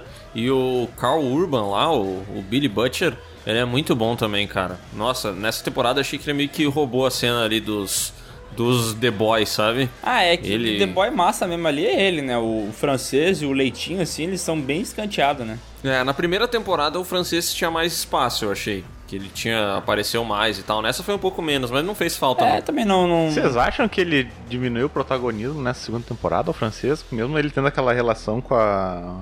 com a Yoko Ono lá? Chata pra Chato boné, pra caralho aquilo ali, hein? Meu Deus do céu. Vocês não gostam do romance. Porra. Por isso que vocês não gostam da Fazenda. Cara, uma outra coisa que achei muito foda é Stormfront, velho. Que personagem da hora. Fala tempesta. Aquele jogo de Star Wars de nave, né? Aquele... Pô, Star Wars Stormfront, muito foda, velho. Por que tu não fala tempesta, filho da puta? Eu não ouvi que era tempesta, caceta. Nossa, quando ela fica com o toquinho lá, né? E ela começa a cantar uma música em alemão, bah, aquele é muito tenso, né, velho? Muito coisa de maluco, velho. Não, e ela é foda desde o momento que ela aparece lá, né? Conversando com a, com a outra mina lá, que eu também não sei o nome, a Vai Star sei lá o que lá. Esses, esses heróis têm uns nomes muito ruins, né, cara? É Tempesta, Estelar, né? Tipo. The Deep. Olha que nome bosta, né, cara? o profundo, né? É profundo, Nossa, mas o, mas o personagem é muito bom, né, cara? Aham. É, personagem é mal. É, eu tô- bom, é bom, é E bom. os nomes eu acho que eles são ruins de propósito, tá ligado? Pra, pra ficar tosco Aham, mesmo. também acho. Aham, Mas eu nunca lembro o nome de ninguém. Essa série é recheada de personagem foda, né? Cada um tem a sua personalidade e tal, é muito bom. Eu acho que essa série ainda pega algumas coisas da HQ que são meio ridículas demais, porque a HQ que vocês comentou, ela é pra adolescente gostar, né? Então tem umas violências explícitas, um sexo explícito, que é o adolescente olha e fala assim, nossa, que foda isso aqui. Eu acho que a série tem alguns momentos assim, tipo aquele personagem da piroca grande lá. Ah. Que aquilo ali, tipo assim, é engraçado e tal, mas não tem por que ter, entendeu? Também acho. Achei meio que é, parece coisa de adolescente se passando, sabe? Ih, o cara tem uma piroca grande. Eu tenho um probleminha. Eu também acho que ali meio que se alongou um pouquinho demais a É, piada. se né? alongou. Eu né? acho A piroca, né? Nossa, que lixo.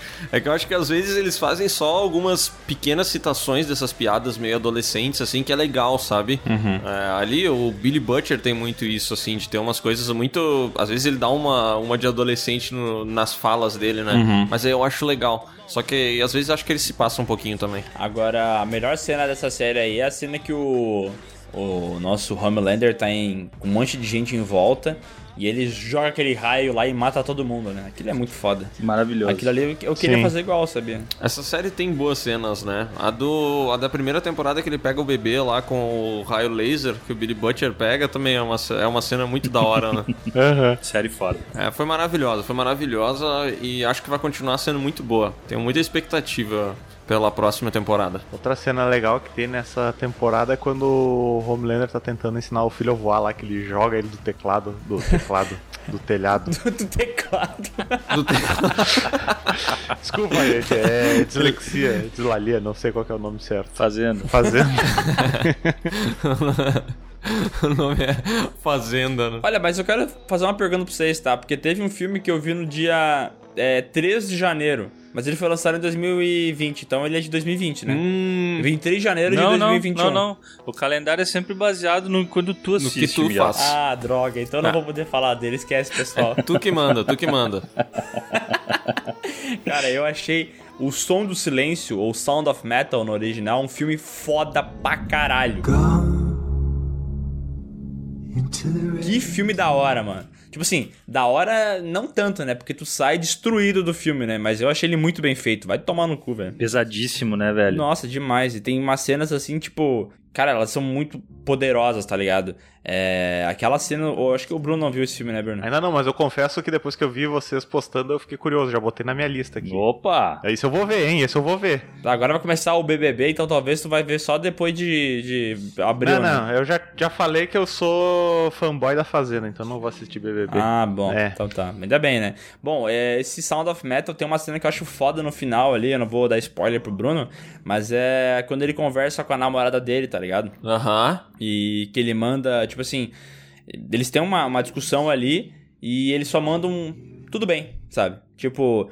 Ele não precisa falar o que ele tá sentindo, ele não é super expositivo sobre o que vai acontecer no futuro e tal, mas é só a expressão facial, assim, do ator entendendo o que, que rolou com ele, sabe? O que, que vai rolar na vida dele a partir daquele momento, o que, que vai rolar na vida da namorada dele a partir daquele momento, e ele só aceita, tá ligado? E eu achei aquilo ali, sabe, tão, tão bem feito, tá ligado? Só um- uma questão de atuação, direção, que funciona tão bem que, cara, eu comecei a chorar que não condenado, velho. É, esse filme tem umas atuações muito boas, né? Na verdade, tem a atuação dele ali, o Riz Ahmed é muito boa, né? Mas tem uma parada, eu assisti esse filme primeiro na casa da minha sogra, numa TV que tinha um som podre, num lugar que eu não conseguia escutar direito.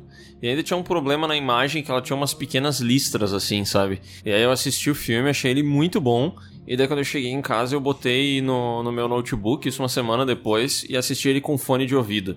Porque, cara, o trabalho de som desse filme é bem foda. A mixagem dele é foda e vale a pena aí pra quem não assistiu ainda o Sound of Metal, assistam ele de uma maneira que vocês possam ter uma boa qualidade de áudio, porque faz muita diferença. O filme tem, pra quem não tá ligado na sinopse, né? O cara é um baterista e de repente ele começa a perder a audição dele. E aí eu não vou falar mais nada, mas basicamente é isso. E ele usa o som em vários momentos, assim, de uma maneira bem interessante. Ou a ausência de som, na verdade, né? Na maioria das vezes. É, e quando o som tá ruim também, naquele determinado momento do filme, É. cara, que bagulho. Dá uma aflição, né, velho? Porque, sei vocês, tá? Mas depois que eu olhei esse filme, eu fiquei com medo de acontecer aquilo comigo, tá ligado? Aham. Comecei a ficar muito aflito, tá ligado? Falei, caralho, eu não, eu não posso ver Tu sabe essas que paradas. a minha avó, ela tem problema de audição e ela usa aqueles aparelhos auditivos, né? E, tipo assim, todas as vezes que a gente tá perto dela e que tem, tipo, duas, três pessoas conversando ao mesmo tempo, vamos supor que tu e o Sescon estejam tendo uma conversa paralela ali e eu tô falando com a minha avó. Ela não consegue entender o que eu tô falando. E aí ela diz, tipo, não, tem muita gente falando, eu não consigo entender. E essas, esse filme me fez talvez compreender como que ela ouve, sabe? Tipo, eu achei isso muito foda. Eu fiz uma conexão na hora, assim, tipo, caralho, não tem como. Se for algo parecido com isso, não tem como, entendeu? Achei bem foda esse filme, eu gostei muito. Foi o melhor filme que eu assisti em 2020. É, eu também acho que tá ali nos melhores mesmo. É muito foda. Talvez seja o melhor mesmo. É um filme, cara, indico demais. Junto com Mulher Maravilha, né? Pô, maravilhoso. Mulher maravilhosa. Que é uma maravilha de filme, né? Vocês contam que já assistiu, eu não vi ainda, tá? Sim. Então, não posso fazer comentário sobre. Tu já assistiu Sescon? Assisti. Porra, e aí? Ah, cara, eu não curti. Eu, eu tenho a impressão, assim, ó, velho, que ele é um filme que ele foi feito. Ele é completamente feito naquele modus operandi de filme dos anos 80. Só que é um filme ruim. Então, cara, ele é cheio daqueles clichês. É uma parada que pra mim não, não funciona mais. Sabe aquele filme que o, o protagonista faz alguma coisa muito foda e ele olha pra alguém e dá uma piscadinha? Ah, não. É isso aí. Aham. É isso aí, porque realmente acontece isso, tá? Caralho. É tudo muito formulaico, é cheio de clichês. Não, cara, pra mim não rolou, cara. Não rolou mesmo. Ah, não, não assisti, mas fiquei Eu curioso. vou ver esse filme hoje e vou, vou fazer meus comentários ali depois. Boa. Eu não assisti. Não me diga. Vou esperar um tempo pra assistir. E isso impressiona um total de zero pessoas. Deixa eu só falar de um filme da hora, então, que eu assisti ontem, inclusive, que se chama Promising Young Woman. É uma mulher que ela tem, eu vou dar o plotzinho inicial dele, que é uma mulher que ela se faz de bêbada nas festas e quando o cara chega nela fala, ah, precisa de ajuda, não sei o que, leva ela pra casa e tenta meter, né, o pirulito, ele, ela dá uma puta lição de moral no cara, ela tá se fingindo de bêbada, porque ela tem um lance de que no passado uma amiga dela foi ah, estuprada ou violentada, sei lá, quando ela tava bêbada. Então ela agora ela meio que passa a vida se vingando dos caras. Cara, é um filme que tem uma ele é- tem um humor negro pesadíssimo. Ele tem, mas tem uma pegada meio comédia massa assim e é um, é um lance meio thriller também. Mas não quero falar muito também, mas acho que vale a pena filme. Não, nem, nem sabia que esse filme existia, pra ser sincero. Descobri ontem. Também não tava ligado. Eu gostaria, antes da gente terminar, só que alguém me falasse sobre o, o novo filme do Borat, porque eu não tenho vontade nenhuma de assistir, mas queria saber a opinião aí de quem assistiu. Eu vou contar uma coisa surpreendente, eu assisti esse, viu? Caralho, como assim, rapaz? É, alguém tem que assistir Que esses isso, filmes Bruno? aqui nesse podcast, né, gente? Alguém tem que fazer um trabalho, Cara, né? é que eu acho que o Borat sofreu um problema que o Sacha Baron Cohen ali, ele ficou famoso e também que o primeiro Borat jogou a régua lá em cima, sabe? Tem umas piadinhas de humor negro que é engraçado, que é, que é divertido, mas nem se compara ao primeiro, sabe? Ih, rapaz. Tem uma cena que, por exemplo, ele encontra a filha dele, que é- viaja junto com ele pra América. Aí uma hora ela vai comer um cupcake, e o cupcake tem tipo uma bonequinha em cima, sabe? Um- uma decoração que é uma boneca. E ela engole aquele negócio. Eles vão no médico, daí ele começa dizendo assim que, que a culpa foi dele porque ele colocou uma menina dentro da filha dele, sabe? Daí, Na barriguinha é dela. na barriguinha dela. Daí ele quer saber como que tira fora. Daí é muito engraçado a cena, porque ele tem essa coisa de que o cara tá interpretando que, que o pai abusou da filha e agora quer abortar, sabe? Quando na verdade tá falando do, do bonequinho plástico que, que a guria engoliu, assim. É bem divertido essa parte, mas assim, é, às vezes ele ultrapassa o limite da- do engraçado pro ridículo, sabe? Tem uma. Tipo, tem uma cena lá de, um- de uma festa de debutante, daí ele vai ele e a filha dela, dele dançar. Aí a filha dele começa a ter ah, vazamento menstrual, assim, daí ela fica toda assim, ensanguentada, daí ela levanta a saia e vai pulando em cima das pessoas, sabe? Bem desnecessário, assim. Então, não, não se compara ao primeiro Borat, assim. Eu acho. A tu indica? Pra dar uma risadinha? Ah, volta e meia dá pra dar uma risada, assim, mas não é que nem o primeiro, que, que para mim foi uma risada quase que do início ao fim, assim, sabe? Gostei que o Bruno assistiu tão poucas coisas esse ano que entre os melhores de 2020 tá um filme que ele claramente não gostou muito, né? E a Fazenda. E a Fazenda, né? O filme do Borat, bah, meu, tipo assim, bah, chatinho, tá ligado? É, ultrapassado e tal. Mas tá entre os melhores de 2020. Tá em segundo lugar atrás de A Fazenda. Cara, eu assisti o Borat, eu não tenho tão fresco assim na memória o primeiro, mas eu tenho a impressão que o segundo ele é igual ao primeiro. A diferença é que já não tem mais aquela novidade e, e sei lá, e talvez o humor seja um pouco ultrapassado. Mas eu achei isso aí, velho.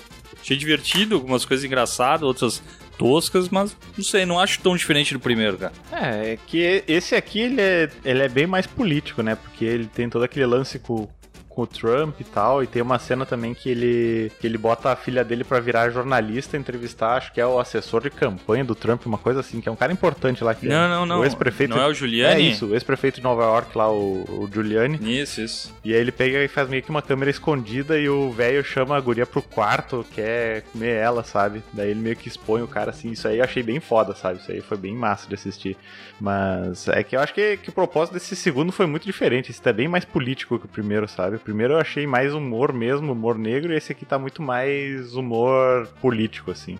Então tem, tem umas coisas que tem que estar contextualizado com o momento de eleições americanas, assim, pra entender um pouco melhor, sabe? Tem umas pessoas que tu não faz ideia. Droga, tem política. Eu não vejo coisa que tem política. Eu, eu, eu abandonei política na minha vida. Nem se for pra zoar. Eu prefiro é, pensar que não existe. Prefiro ver a fazenda. Prefiro ver a Fazenda. Inclusive, gente, eu acho que vamos acabar esse podcast aqui, porque o Bruno falou tão bem de A Fazenda que eu tô considerando assistir tudo. E deixa eu ver uma coisa, se tá disponível no YouTube, A Fazenda 2020. Fazenda 12, Miguel. A edição é 12. Vamos ver, Fazenda 12, episódios. Episódios? Como é que eu boto isso? Assistir a fazenda de graça. É, completo dublado bota também. Ah, e tem o canal oficial da Fazenda com os melhores momentos. Então vou assistir. Falou, gente. Valeu. Abraço. Falou, Boa aproveita fazenda. aí, hein? Vou reassistir aqui. Beijos.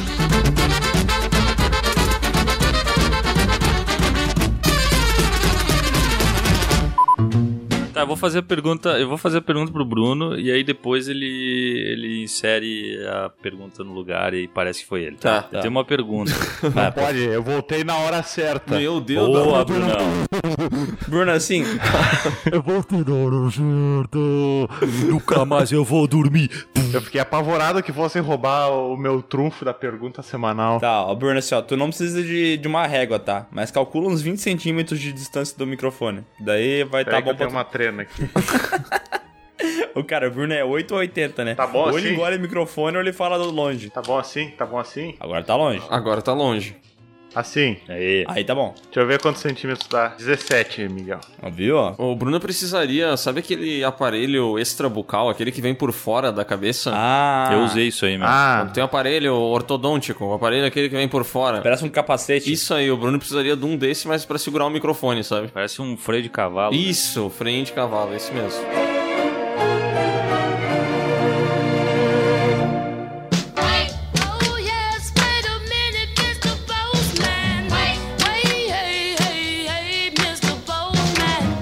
E agora vamos para nossa já tradicional leitura de e-mails, a parte que fiquei sabendo que é a favorita do Léo. Cara, eu adoro. Eu adoro. Eu tô atrasado, mas eu vim aqui só pra isso, de tanto que eu O gosto. cara nem podia estar gravando isso aqui agora. Ele saiu correndo do lugar que ele tava. Ele falou assim: Gente, eu não, eu não posso explicar. Daí saiu correndo. Exatamente. E deixei, né? Deixei a mulher no altar.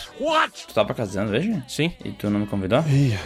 Deve ter parado nos correios. Não sei. Tá bom. É, alguma coisa assim, sabe? É, que não fui eu, foi a, foi a minha mulher que convidou. Entendi. Aprendi com o Bruno. Tá bom então. E começamos aqui com o e-mail do Kaique Borges, imaginando sequências com carros que envelheceram mal. E aí, gurizada, sou eu de novo, o Kaique do sul de Minas. Antes de mais nada, sim, o título do e-mail foi para englobar os assuntos do podcast anterior. E sim, isso pode fazer sentido.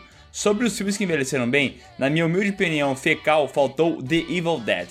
Não necessariamente a trilogia, mas sim o primeiro filme. Será, Léo? Será? O logo primeiro? Porque eu tenho a impressão que o, se- logo, o segundo pode ser que ele tenha envelhecido bem. É.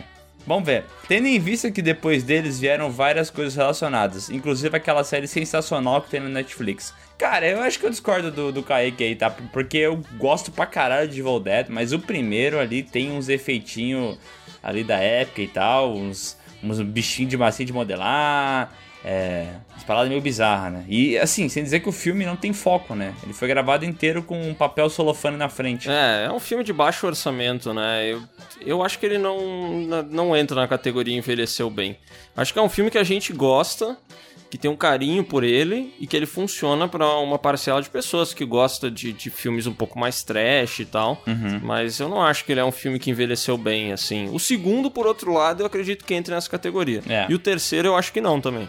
Pra mim, o segundo e o terceiro, sim. É, por mais que eles tenham umas tosqueiras bem brabas. O segundo tem uma ceninha ali de uma, de uma da namorada dele dançando em stop motion, assim. É bem zoadinho, assim. É bem tosco até, pra ser bem sincero. Mas eu gosto, entendeu? É que eu acho curioso porque, assim, eu não sei, na verdade, se esses filmes envelheceram bem. É, o que eu quero dizer é que, assim, eu não acho que eles envelheceram mal, entendeu? Mas eu acho que eles sempre foram filmes muito nichados e hoje eles continuam sendo muito nichados. Eu quero dizer que parece que a audiência que gosta desses filmes vai gostar deles pra sempre, entendeu? Não tem. Sabe? Entende o que eu quero dizer? Entendo. Tipo assim, a- a- o mainstream nunca gostou disso. É, mas- E ele nunca vai gostar. Mas eu tenho. Mas eu tenho a impressão que o nicho sim, sabe? Eu tenho a impressão de que, especialmente falando dos efeitos, né? Naquela época eles eram mais aceitos, por exemplo. Aham. Sei lá, se tu pegar o- ali nos anos 60, 70, quando tinha aqueles filmes do. É, é até impossível de falar o nome daquele cara. Hey Hazard Harvard, tá ligado? Aquele cara que fazia os- Ah, tô os ligado, tô ligado, tô esqueletinhos ligado. e tal, os argonautas e tal. Aham. Então, Tipo, ele tinha aquele efeito lá que pra época era super inovador. E tipo assim, hoje em dia a gente vê e não acredita em nada daquilo que tá sendo mostrado, entendeu? Mas eu li relatos, assim, tipo, do pessoal da época que eles realmente achavam que aquilo existia. Que eles se perguntavam como é que eles fizeram esqueletos andar, entendeu? Aham. Que é muito uma entendi. percepção de comparação, como eles nunca tinham visto nada que se parecia com esqueletos andando, qualquer coisa que fosse parecida com aquilo, para eles era real, entendeu? Sim, entendi. E aí hoje em dia já é uma parada que não rola mais, né? Aham. Bom, mas vamos continuar o e-mail dele aqui. Falando em carros, creio que uma saga que não envelhecerá mal será Velozes e Furiosos. Tendo em vista que essa merda nunca vai acabar. Agora, agora, agora imaginem uma sequência onde Matt McFly vai ao futuro e faz altos assaltos a banco, rachas e drifts com o DeLorean. Van Diesel, fica a dica. Olha aí. Caraca, mandou bem demais, hein? Que daí já vira, junto com uma sequência, um crossover, né? E é o que eu sempre quis fazer, né? Tipo assim, eu acho que um remake de De Volta pro Futuro não precisa existir. Agora, um crossover com Velozes e Furiosos, puta que pariu, Cara, aí sim. qual crossover não ficaria bom com Velozes e Furiosos? Eu não consigo pensar em nada. É, o próprio Vingadores seria muito mais legal com Velozes e Furiosos. Porra, velho, muito e aí eu massa. acho que finalmente teria alguém à altura dos heróis, né? É, que seria o Van Diesel, né? Exatamente. E toda a trupe dele, né? Com o carro voador e tal. Uhum. Para podcast, gostaria muito de escutar um que falasse sobre o que o cinema pode aprender com o streaming ao final da pandemia. Acho que seria um tema interessante, além de trazer alguns convidados para darem opinião. Viu? Já ele falou assim, ó, o pessoal do sindicato não presta pra isso. Ele já falou assim: tragam pessoas mais qualificadas, foi o que ele quis dizer, né? Eu acho que ele quis falar, tragam o Dorian Nogari. Eu também acho. E a gente entendeu, né? Eu, claro, a gente é inteligente, né? PS, minha irmã comprou um pincher e tentei batizá-lo de parmesão, pela enorme semelhança com o cachorro do Léo. Roça, piroca em tudo que é lugar. Parece que cheirou drogas e vive cagando onde não deve. Mas mesmo assim, é um dog maravilhoso. Que ele falou, tentei batizá-lo. Ele não conseguiu? O cachorro falou, não, esse nome eu não aceito. Não, não, não, não, não. Esse nome aí pra mim não tem nada a ver, louco. Pensa um melhor. Tentei.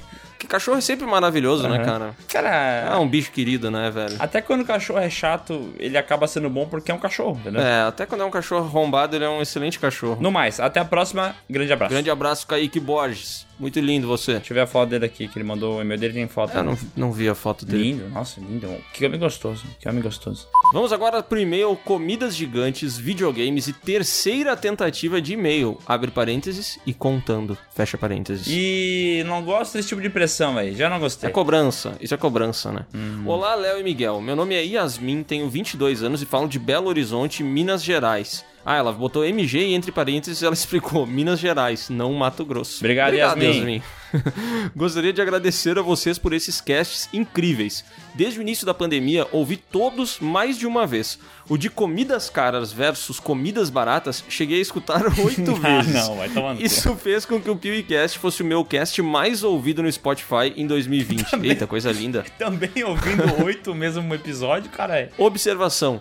Fui pesquisar o que era um X no pai dos burros, o famoso Google, e não imaginava que era esse lanche gigantesco. Fiquei em choque. Caraca, eu achei que X fosse X em todo lugar, velho. Não, não. X é coisa de gaúcho. Eita porra. E a gente fala direto isso. Aham. Escuta os casts mesmo sem saber do que se tratam. Por exemplo, nos últimos podcasts vocês falaram sobre games e nunca joguei nenhum videogame ou game em PC em toda a minha vida. Os de vestir da Barbie não contam, né? Não sei o que é um console, nem sei se é assim que se escreve, e outros termos, mas ri da indignação de vocês do mesmo jeito. Somos os palhaços dela. Ela gosta de olhar pra nossa cara e falar assim: olha esses homens crescidos aí reclamando e xingando o joguinho. São uns merda, né? Obrigado por alegrarem minhas caminhadas diárias e momentos de preenchimento de bancos de dados para projetos de faculdade. Ô, coisa boa. Sempre bom ficar preenchendo planilha e, e sitezinho e botando e-mail e criando senha que depois a gente não lembra, né? Eu amo. Para novos podcasts, sugiro Histórias de Bêbado, estão devendo esse, e casos engraçados no trabalho. Imagino que devam render boas risadas. Só de pensar esse do trabalho, eu já começo a rir, cara. Cara, eu só lembro. ó, a única frase que eu lembro aqui que vai despertar instantaneamente o riso do Léo, sabe qual que é? Qual? Pô, nota 6. Vamos parar com isso. Droga, daqui a pouco meu WhatsApp bipando aqui. Meu carro favorito é qualquer um da cor prata, pois não entendo nada de carro. Caralho! Excelente. É tipo eu torço pro Brasil, né? Mesma linha de raciocínio. É, qual time. Qual que é teu time? Ah, eu torço pro Brasil. PS, Léo e Miguel, o público clama pela saga 50 Tons de Cinza. PS2, desculpem quaisquer erros ortográficos ou gramaticais. Cara, que e-mail bem escrito. Vai tomar no Maravilhoso, cu, né? Que e-mail bem escrito, P- né, cara? Não, isso aqui é pra emoldurar. Eu não sei se a gente não devia botar no cenário do Piuí, tá? Boa. Sugestão. PS3. Como podem imaginar a piada do PS algum número? Nunca joguei. Se aplica em todos os PS para mim. Quer dizer que ela, né, ela não tem como ela fazer o PS2, melhor videogame. Não dá, entendeu? Tá, mas pra quem, a- pra quem não joga, ela é- sacou bem a referência, né? Não, mandou bem demais. Abraços da Yasmin. E ela botou aqui o final até rimou, mas eu não, não entendi exatamente qual Ó, é o final. Eu vou te explicar, tá? Que ela falou assim: é, se Ah. aplica a todos os PS para mim. Abraços, Yasmin. Abraços, Yasmin. Ah, que lindo. Mandou bem demais. Abraço, Yasmin. Valeu, 50 Cent. Que ele rima, entendeu? Entendi, cara, entendi. Gostou? Infelizmente, essa eu entendi. Eu prefiro não ter entendido. Ah, cala a boca, tu gostou. E agora vamos para o meio Nós Falamos Belém do Pará, porque foi ensinado assim na porra da escola, seus piá de merda. Excelente Mas explicação. bate! Galerinha do canal Piuí e também do PiuíCast, até mesmo os traidores do sindicato. Você mesmo, Bruno Fordo. O fanboy do Marcelo, o educadíssimo da Lenogari, o tampa-buraco do Lucas, o esquecido com o microfone de batata Osvaldo. E existem outros aí menos relevantes. Hum, Tá me tirando? Continuando, pelo que eu sei, no século XXL, que nem ele botou aqui, mas eu acho que ele quis dizer 21, no nono mês do ano de 2004, fui espermeado pelas partes íntimas de minha mãe. Logo depois fui entubado e me oficializaram no papel como Caio David Costa Moreira, ou Davi, sei lá. Como já foi dito no título do e-mail, sou de Belém do Pará. E notei que existe uma boa base de ouvintes de vocês aqui no estado. Juro que fiquei feliz pra caralho, perdão Schnauzer, já que me sentia meio triste por ser o único ouvinte que conheço vocês. Boa! eu, vou ler, eu vou ler como tá escrito. Só que essa felicidade meio que se pulverizou a partir do momento que vocês começaram a questionar por que diabos caralhos falamos Belém do Pará, já que seria mais rápido escrever apenas Belém. Então decidi investigar este grande mistério, que há anos assola a humanidade. Depois de séculos de pesquisa e desenvolvimento, descobri que, foda-se, Atlântida tem resposta. Alguém conseguiu decifrar o que são os cachorros do Léo? Qual a origem do universo? Alguém já conseguiu achar uma resposta certa? Não? Então vai tomar no cu. No mais, é isso. Fica aqui minha indignação com vocês. Se forem ler outros e-mails do Belém do Pará, tenha isso em mente para não passarem tanta vergonha. Sobre os filmes que envelheceram mal, assisti Matrix pela primeira vez esses dias e achei o filme muito bom. Ainda não assisti as sequências e nem pretendo. Vou seguir a boa dica do Sescom. Ficarei apenas no primeiro. Sobre o resto, adoro filmes dos anos 80 e também de outras décadas. Não acho que nenhum filme dessa década tenha envelhecido mal. Bom, ficaria aqui com o meu e-mail pelo motivo que demorou pra cacete pra escrever essa bosta. Perdão se existem erros gramaticais. Existe. E que sou um adolescente de merda. Você é. Da geração Z. Que possivelmente será a última. Vem, vai sem PS mesmo. Tenho mais o que fazer. Tava assistindo Interestelar e tive que mandar essa mensagem de hoje pra vocês. Tchau. Ah. É um meio, um meio horroroso esse meio aqui, né? Tá, deixa o rapaz tá ocupado assistindo Interestelar. O jovem, ele realmente. Credo. Ó, esse meio O aqui. jovem precisa de psico... Ó, ó, eu vou dizer uma coisa, tá? Jovem precisa de psicólogo. Precisa. Porque ele acha que Twitter é psicólogo, que o e-mail do podcast é psicólogo, É. que o Instagram é psicólogo. E aí ele começa a, a falar as coisas que ele quer em todo lugar, entendeu? Vai pro psicólogo. Cara, eu fico. Sabe o que, que eu, eu vou deixar esse e-mail aqui no podcast? Não vou pedir pro Adonis cortar fora. Sabe por quê, Léo? Por quê? Porque eu quero que esse cara, daqui uns anos, quando ele envelhecer, ele volte pra esse podcast aqui, pra ele ouvir de novo como ele escrevia e como ele falava merda, entendeu? Pra talvez ele pensar assim: caraca, hein, eu era apenas um merda. Acho que é importante isso. Muito bom, hein? E vamos agora primeiro assistir A Bruxa por recomendação de vocês e estou borrado até agora. Olá, pessoas. Me chamo Gabriel, tenho 17 anos e moro em Cachoeira do Sul, Rio Grande do Sul. Conheci o canal de vocês no meio de 2019. De começo preferi os podcasts, mas no fim passei a consumir tudo que produzem, inclusive as drogas que a gente produz. Se você ainda não consome, fica a dica. A azulzinha é muito boa. Bom, como diz o título, depois de ouvir vocês falando em um podcast que A Bruxa é um filme que vocês indicaram ninguém falou que gostou, resolvi dar uma chance. Não sei se agradeço ou odeio vocês por essa recomendação, pois estou escrevendo isto poucos minutos depois de assistir o filme e ainda estou apavorado. Só a voz do Nicolas Cage Jesus Cristo, que é o pai da família no filme, já me apavorou. Imagina o que o resto não fez comigo. Cara, e a voz desse louco é muito sinistra, né? Ô, pega lá pra mim o bagulho. mulher. Me veio mais Grandes, qual? grandes frases do personagem. Mulher. Me veio mais qual? Ele tá sentado no sofá com a barriga suada. Pô, por que que Palmeiras não faz o gol? Aliás, parabéns Palmeiras aí que ganhou do Boca Juniors ontem. Parabéns, Palmeiras. Desculpa do River. Palmeiras tem mundial ainda ou ainda não? Palmeiras é grande. Essa ideia é uma questão muito polêmica, eu prefiro não me não responder isso. A parte de velho pelado, sem dúvidas, foi a mais assustadora. Mas enfim, obrigado pela recomendação. E se você que está ouvindo ainda não assistiu, assista. E se você assistiu e não gostou, então vá tomar no seu rabo. Você está tristemente errado. Brincadeira, não me xingue. É isso. Beijos. PS1, desculpa aí se o e-mail ficou grande ou com erros de português. Estou muito empolgado enquanto escrevo. Coisa boa, né? A gente fazer as pessoas criarem a cultura do desculpa por erro de português. Cara, é, eu acho que é essencial. É, se o Adonias não cortasse, vocês também iam perceber o quanto eu erro lendo os e-mails. Só que eu não peço desculpa, né? Tem essa diferença. Não, nós dois a gente erra bastante, eu vou te acompanhar nessa. PS2, obrigado pela saga Jurassic Park, mas ainda precisamos de Senhor dos Anéis. E PS3, chimarrão é ruim e sensação é muito bom. Meio certo pra ele. Meio certo, é. E agora vamos para o e-mail O motivo dos vídeos dos coreanos dançando no Twitter. Olá, Léo e Miguel, me chamo Jura, tenho 16 anos e falo com vocês de Minas. Minas Gerais, eu acho, né? Isso aí, só pode. Ou várias minas, né? Cara, ela, ela pode dizer que ela tá falando em nome de várias minas ou dentro de uma mina. Caraca, quantas possibilidades, né? E o nome do e-mail dela aqui é. Kim Boa!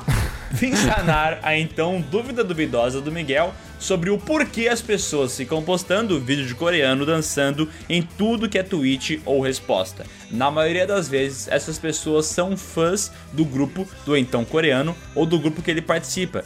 E para então gerar um engajamento ou reconhecimento para cima desse cantor, ela posta os vídeos mas isso é extremamente chato, até mesmo com pessoas que também compactuam desse meio, pois quase na maioria das vezes elas postam os vídeos em assuntos que não tem nada a ver e acaba que as pessoas vão ver o vídeo e se irritam tanto com o cantor, quanto com os fãs, quanto com quem postou, quanto com o Twitter. Se irritam com tudo. Ai, jovem. Sou bastante fã de vocês há um tempo e há alguns meses descobri o podcast e vi que é maravilhoso. Já ouvi todos os episódios a caminho do trabalho e sempre fico ansiosa para mais. Sempre que tem vídeo, eu vou logo ver e já deixo meu like antes de pedirem. Adoro vocês e rumo aos 2 milhões. Cara, ela tem 16 anos e tá trabalhando. Isso aqui já me deixa feliz. É o futuro da nação, né, cara? Uhum. Coisa linda, cara. Ela tem foto de coreana no perfil? Tem, mas não tem problema porque ela trabalha, entendeu? Porque geralmente quem tem foto de coreano não trabalha. Olha, já, eu vou ler uma saideira aqui, tá? Tá. Que diz o seguinte: Nightwish e Evanescence não é gótico. É, o e-mail é assim: ele- a única coisa que ele diz é: como citado no assunto, Nightwish e Evanescence não é gótico. E os góticos nem gostam que falem que tais bandas são góticas. Bandas góticas seriam She Passed Away, Depeche Mode, The Cure, Lebanon Hanover, entre outras. É meio chato isso, mas a única parada que me incomoda nos podcasts é esse erro. É tipo falar que Pânico na Floresta 4 é bom. Já deixo aqui uma sugestão de filmes que usam tema gótico e dark, como Eu Vira, Família Adams, entre outros. Enfim, um abraço. É, Nightwish é Evanescence gótico. Só queria deixar essa... Sério? É. Sério que as pessoas que gostam das bandas falam assim: Ah, meu Deus, eles usaram o termo não correto para se referir às bandas. Eu estou muito bravo. Que erro horroroso, cara. Pô, peço perdão aí pelo vacilo. Nossa, eu nunca mais quero entrar nessa seara aí, que é pra não ferir nenhum fã, tá? Tá, mas então Evanescence e Nightwish não é gótico. Pagode. Seria emo, então? Não, acho que é pagode daí. Não, acho que pagode não é. Então o que que é? Porque pagode é música gospel. Qual é a tua sugestão pra gente começar a dizer que Nightwish e Evanescence é o quê? Emo. Emo? Tá, beleza. Então a Emo. partir eu, de agora... eu acho que, bom, emo eles não vão se incomodar, Cara, né? se tu falou, tá falado, meu. Tá definido. Tá bom, então, ó, a partir de hoje, Evanescence e Nightwish é banda emo. E se você quer mandar aí outras sugestões de gênero pra outras bandas, pode mandar seu e-mail para podcast@canalpiuí.com.br. Lembra de, diferente desse cidadão aqui, escrever o seu nome no corpo do e-mail, a sua idade e o local de onde você tá falando, que isso aqui é importante pra gente poder fazer às vezes piadas preconceituosas. Envolvendo a sua idade. Não, não é por isso. A gente faz, a gente Não é faz. por isso, é porque a gente tá vendendo a informação. Tá, perdão, gente, é mentira o que eu falei, é brincadeira. Tchau. Amamos vocês. A gente falou como é que faz pra mandar e-mail novo ou não? É, como se mandar e-mail novo? É tipo assim, que a pessoa tem que abrir o e-mail dela, é, botar em novo, escrever podcast.canalpiwi.com.br, escrever o nome, botar o nome, idade, cidade, Cara, e daí mandar e-mail? É, eu falei, mas às vezes eu. A tua didática, sabe? Ah, ela é muito foda, meu. Tu é demais, cara. Não, eu tô apenas aprendendo. E não me chama de Miguel, tá? Chama do quê? Chama de Mig. Mig, meu novo apelido. Tchau.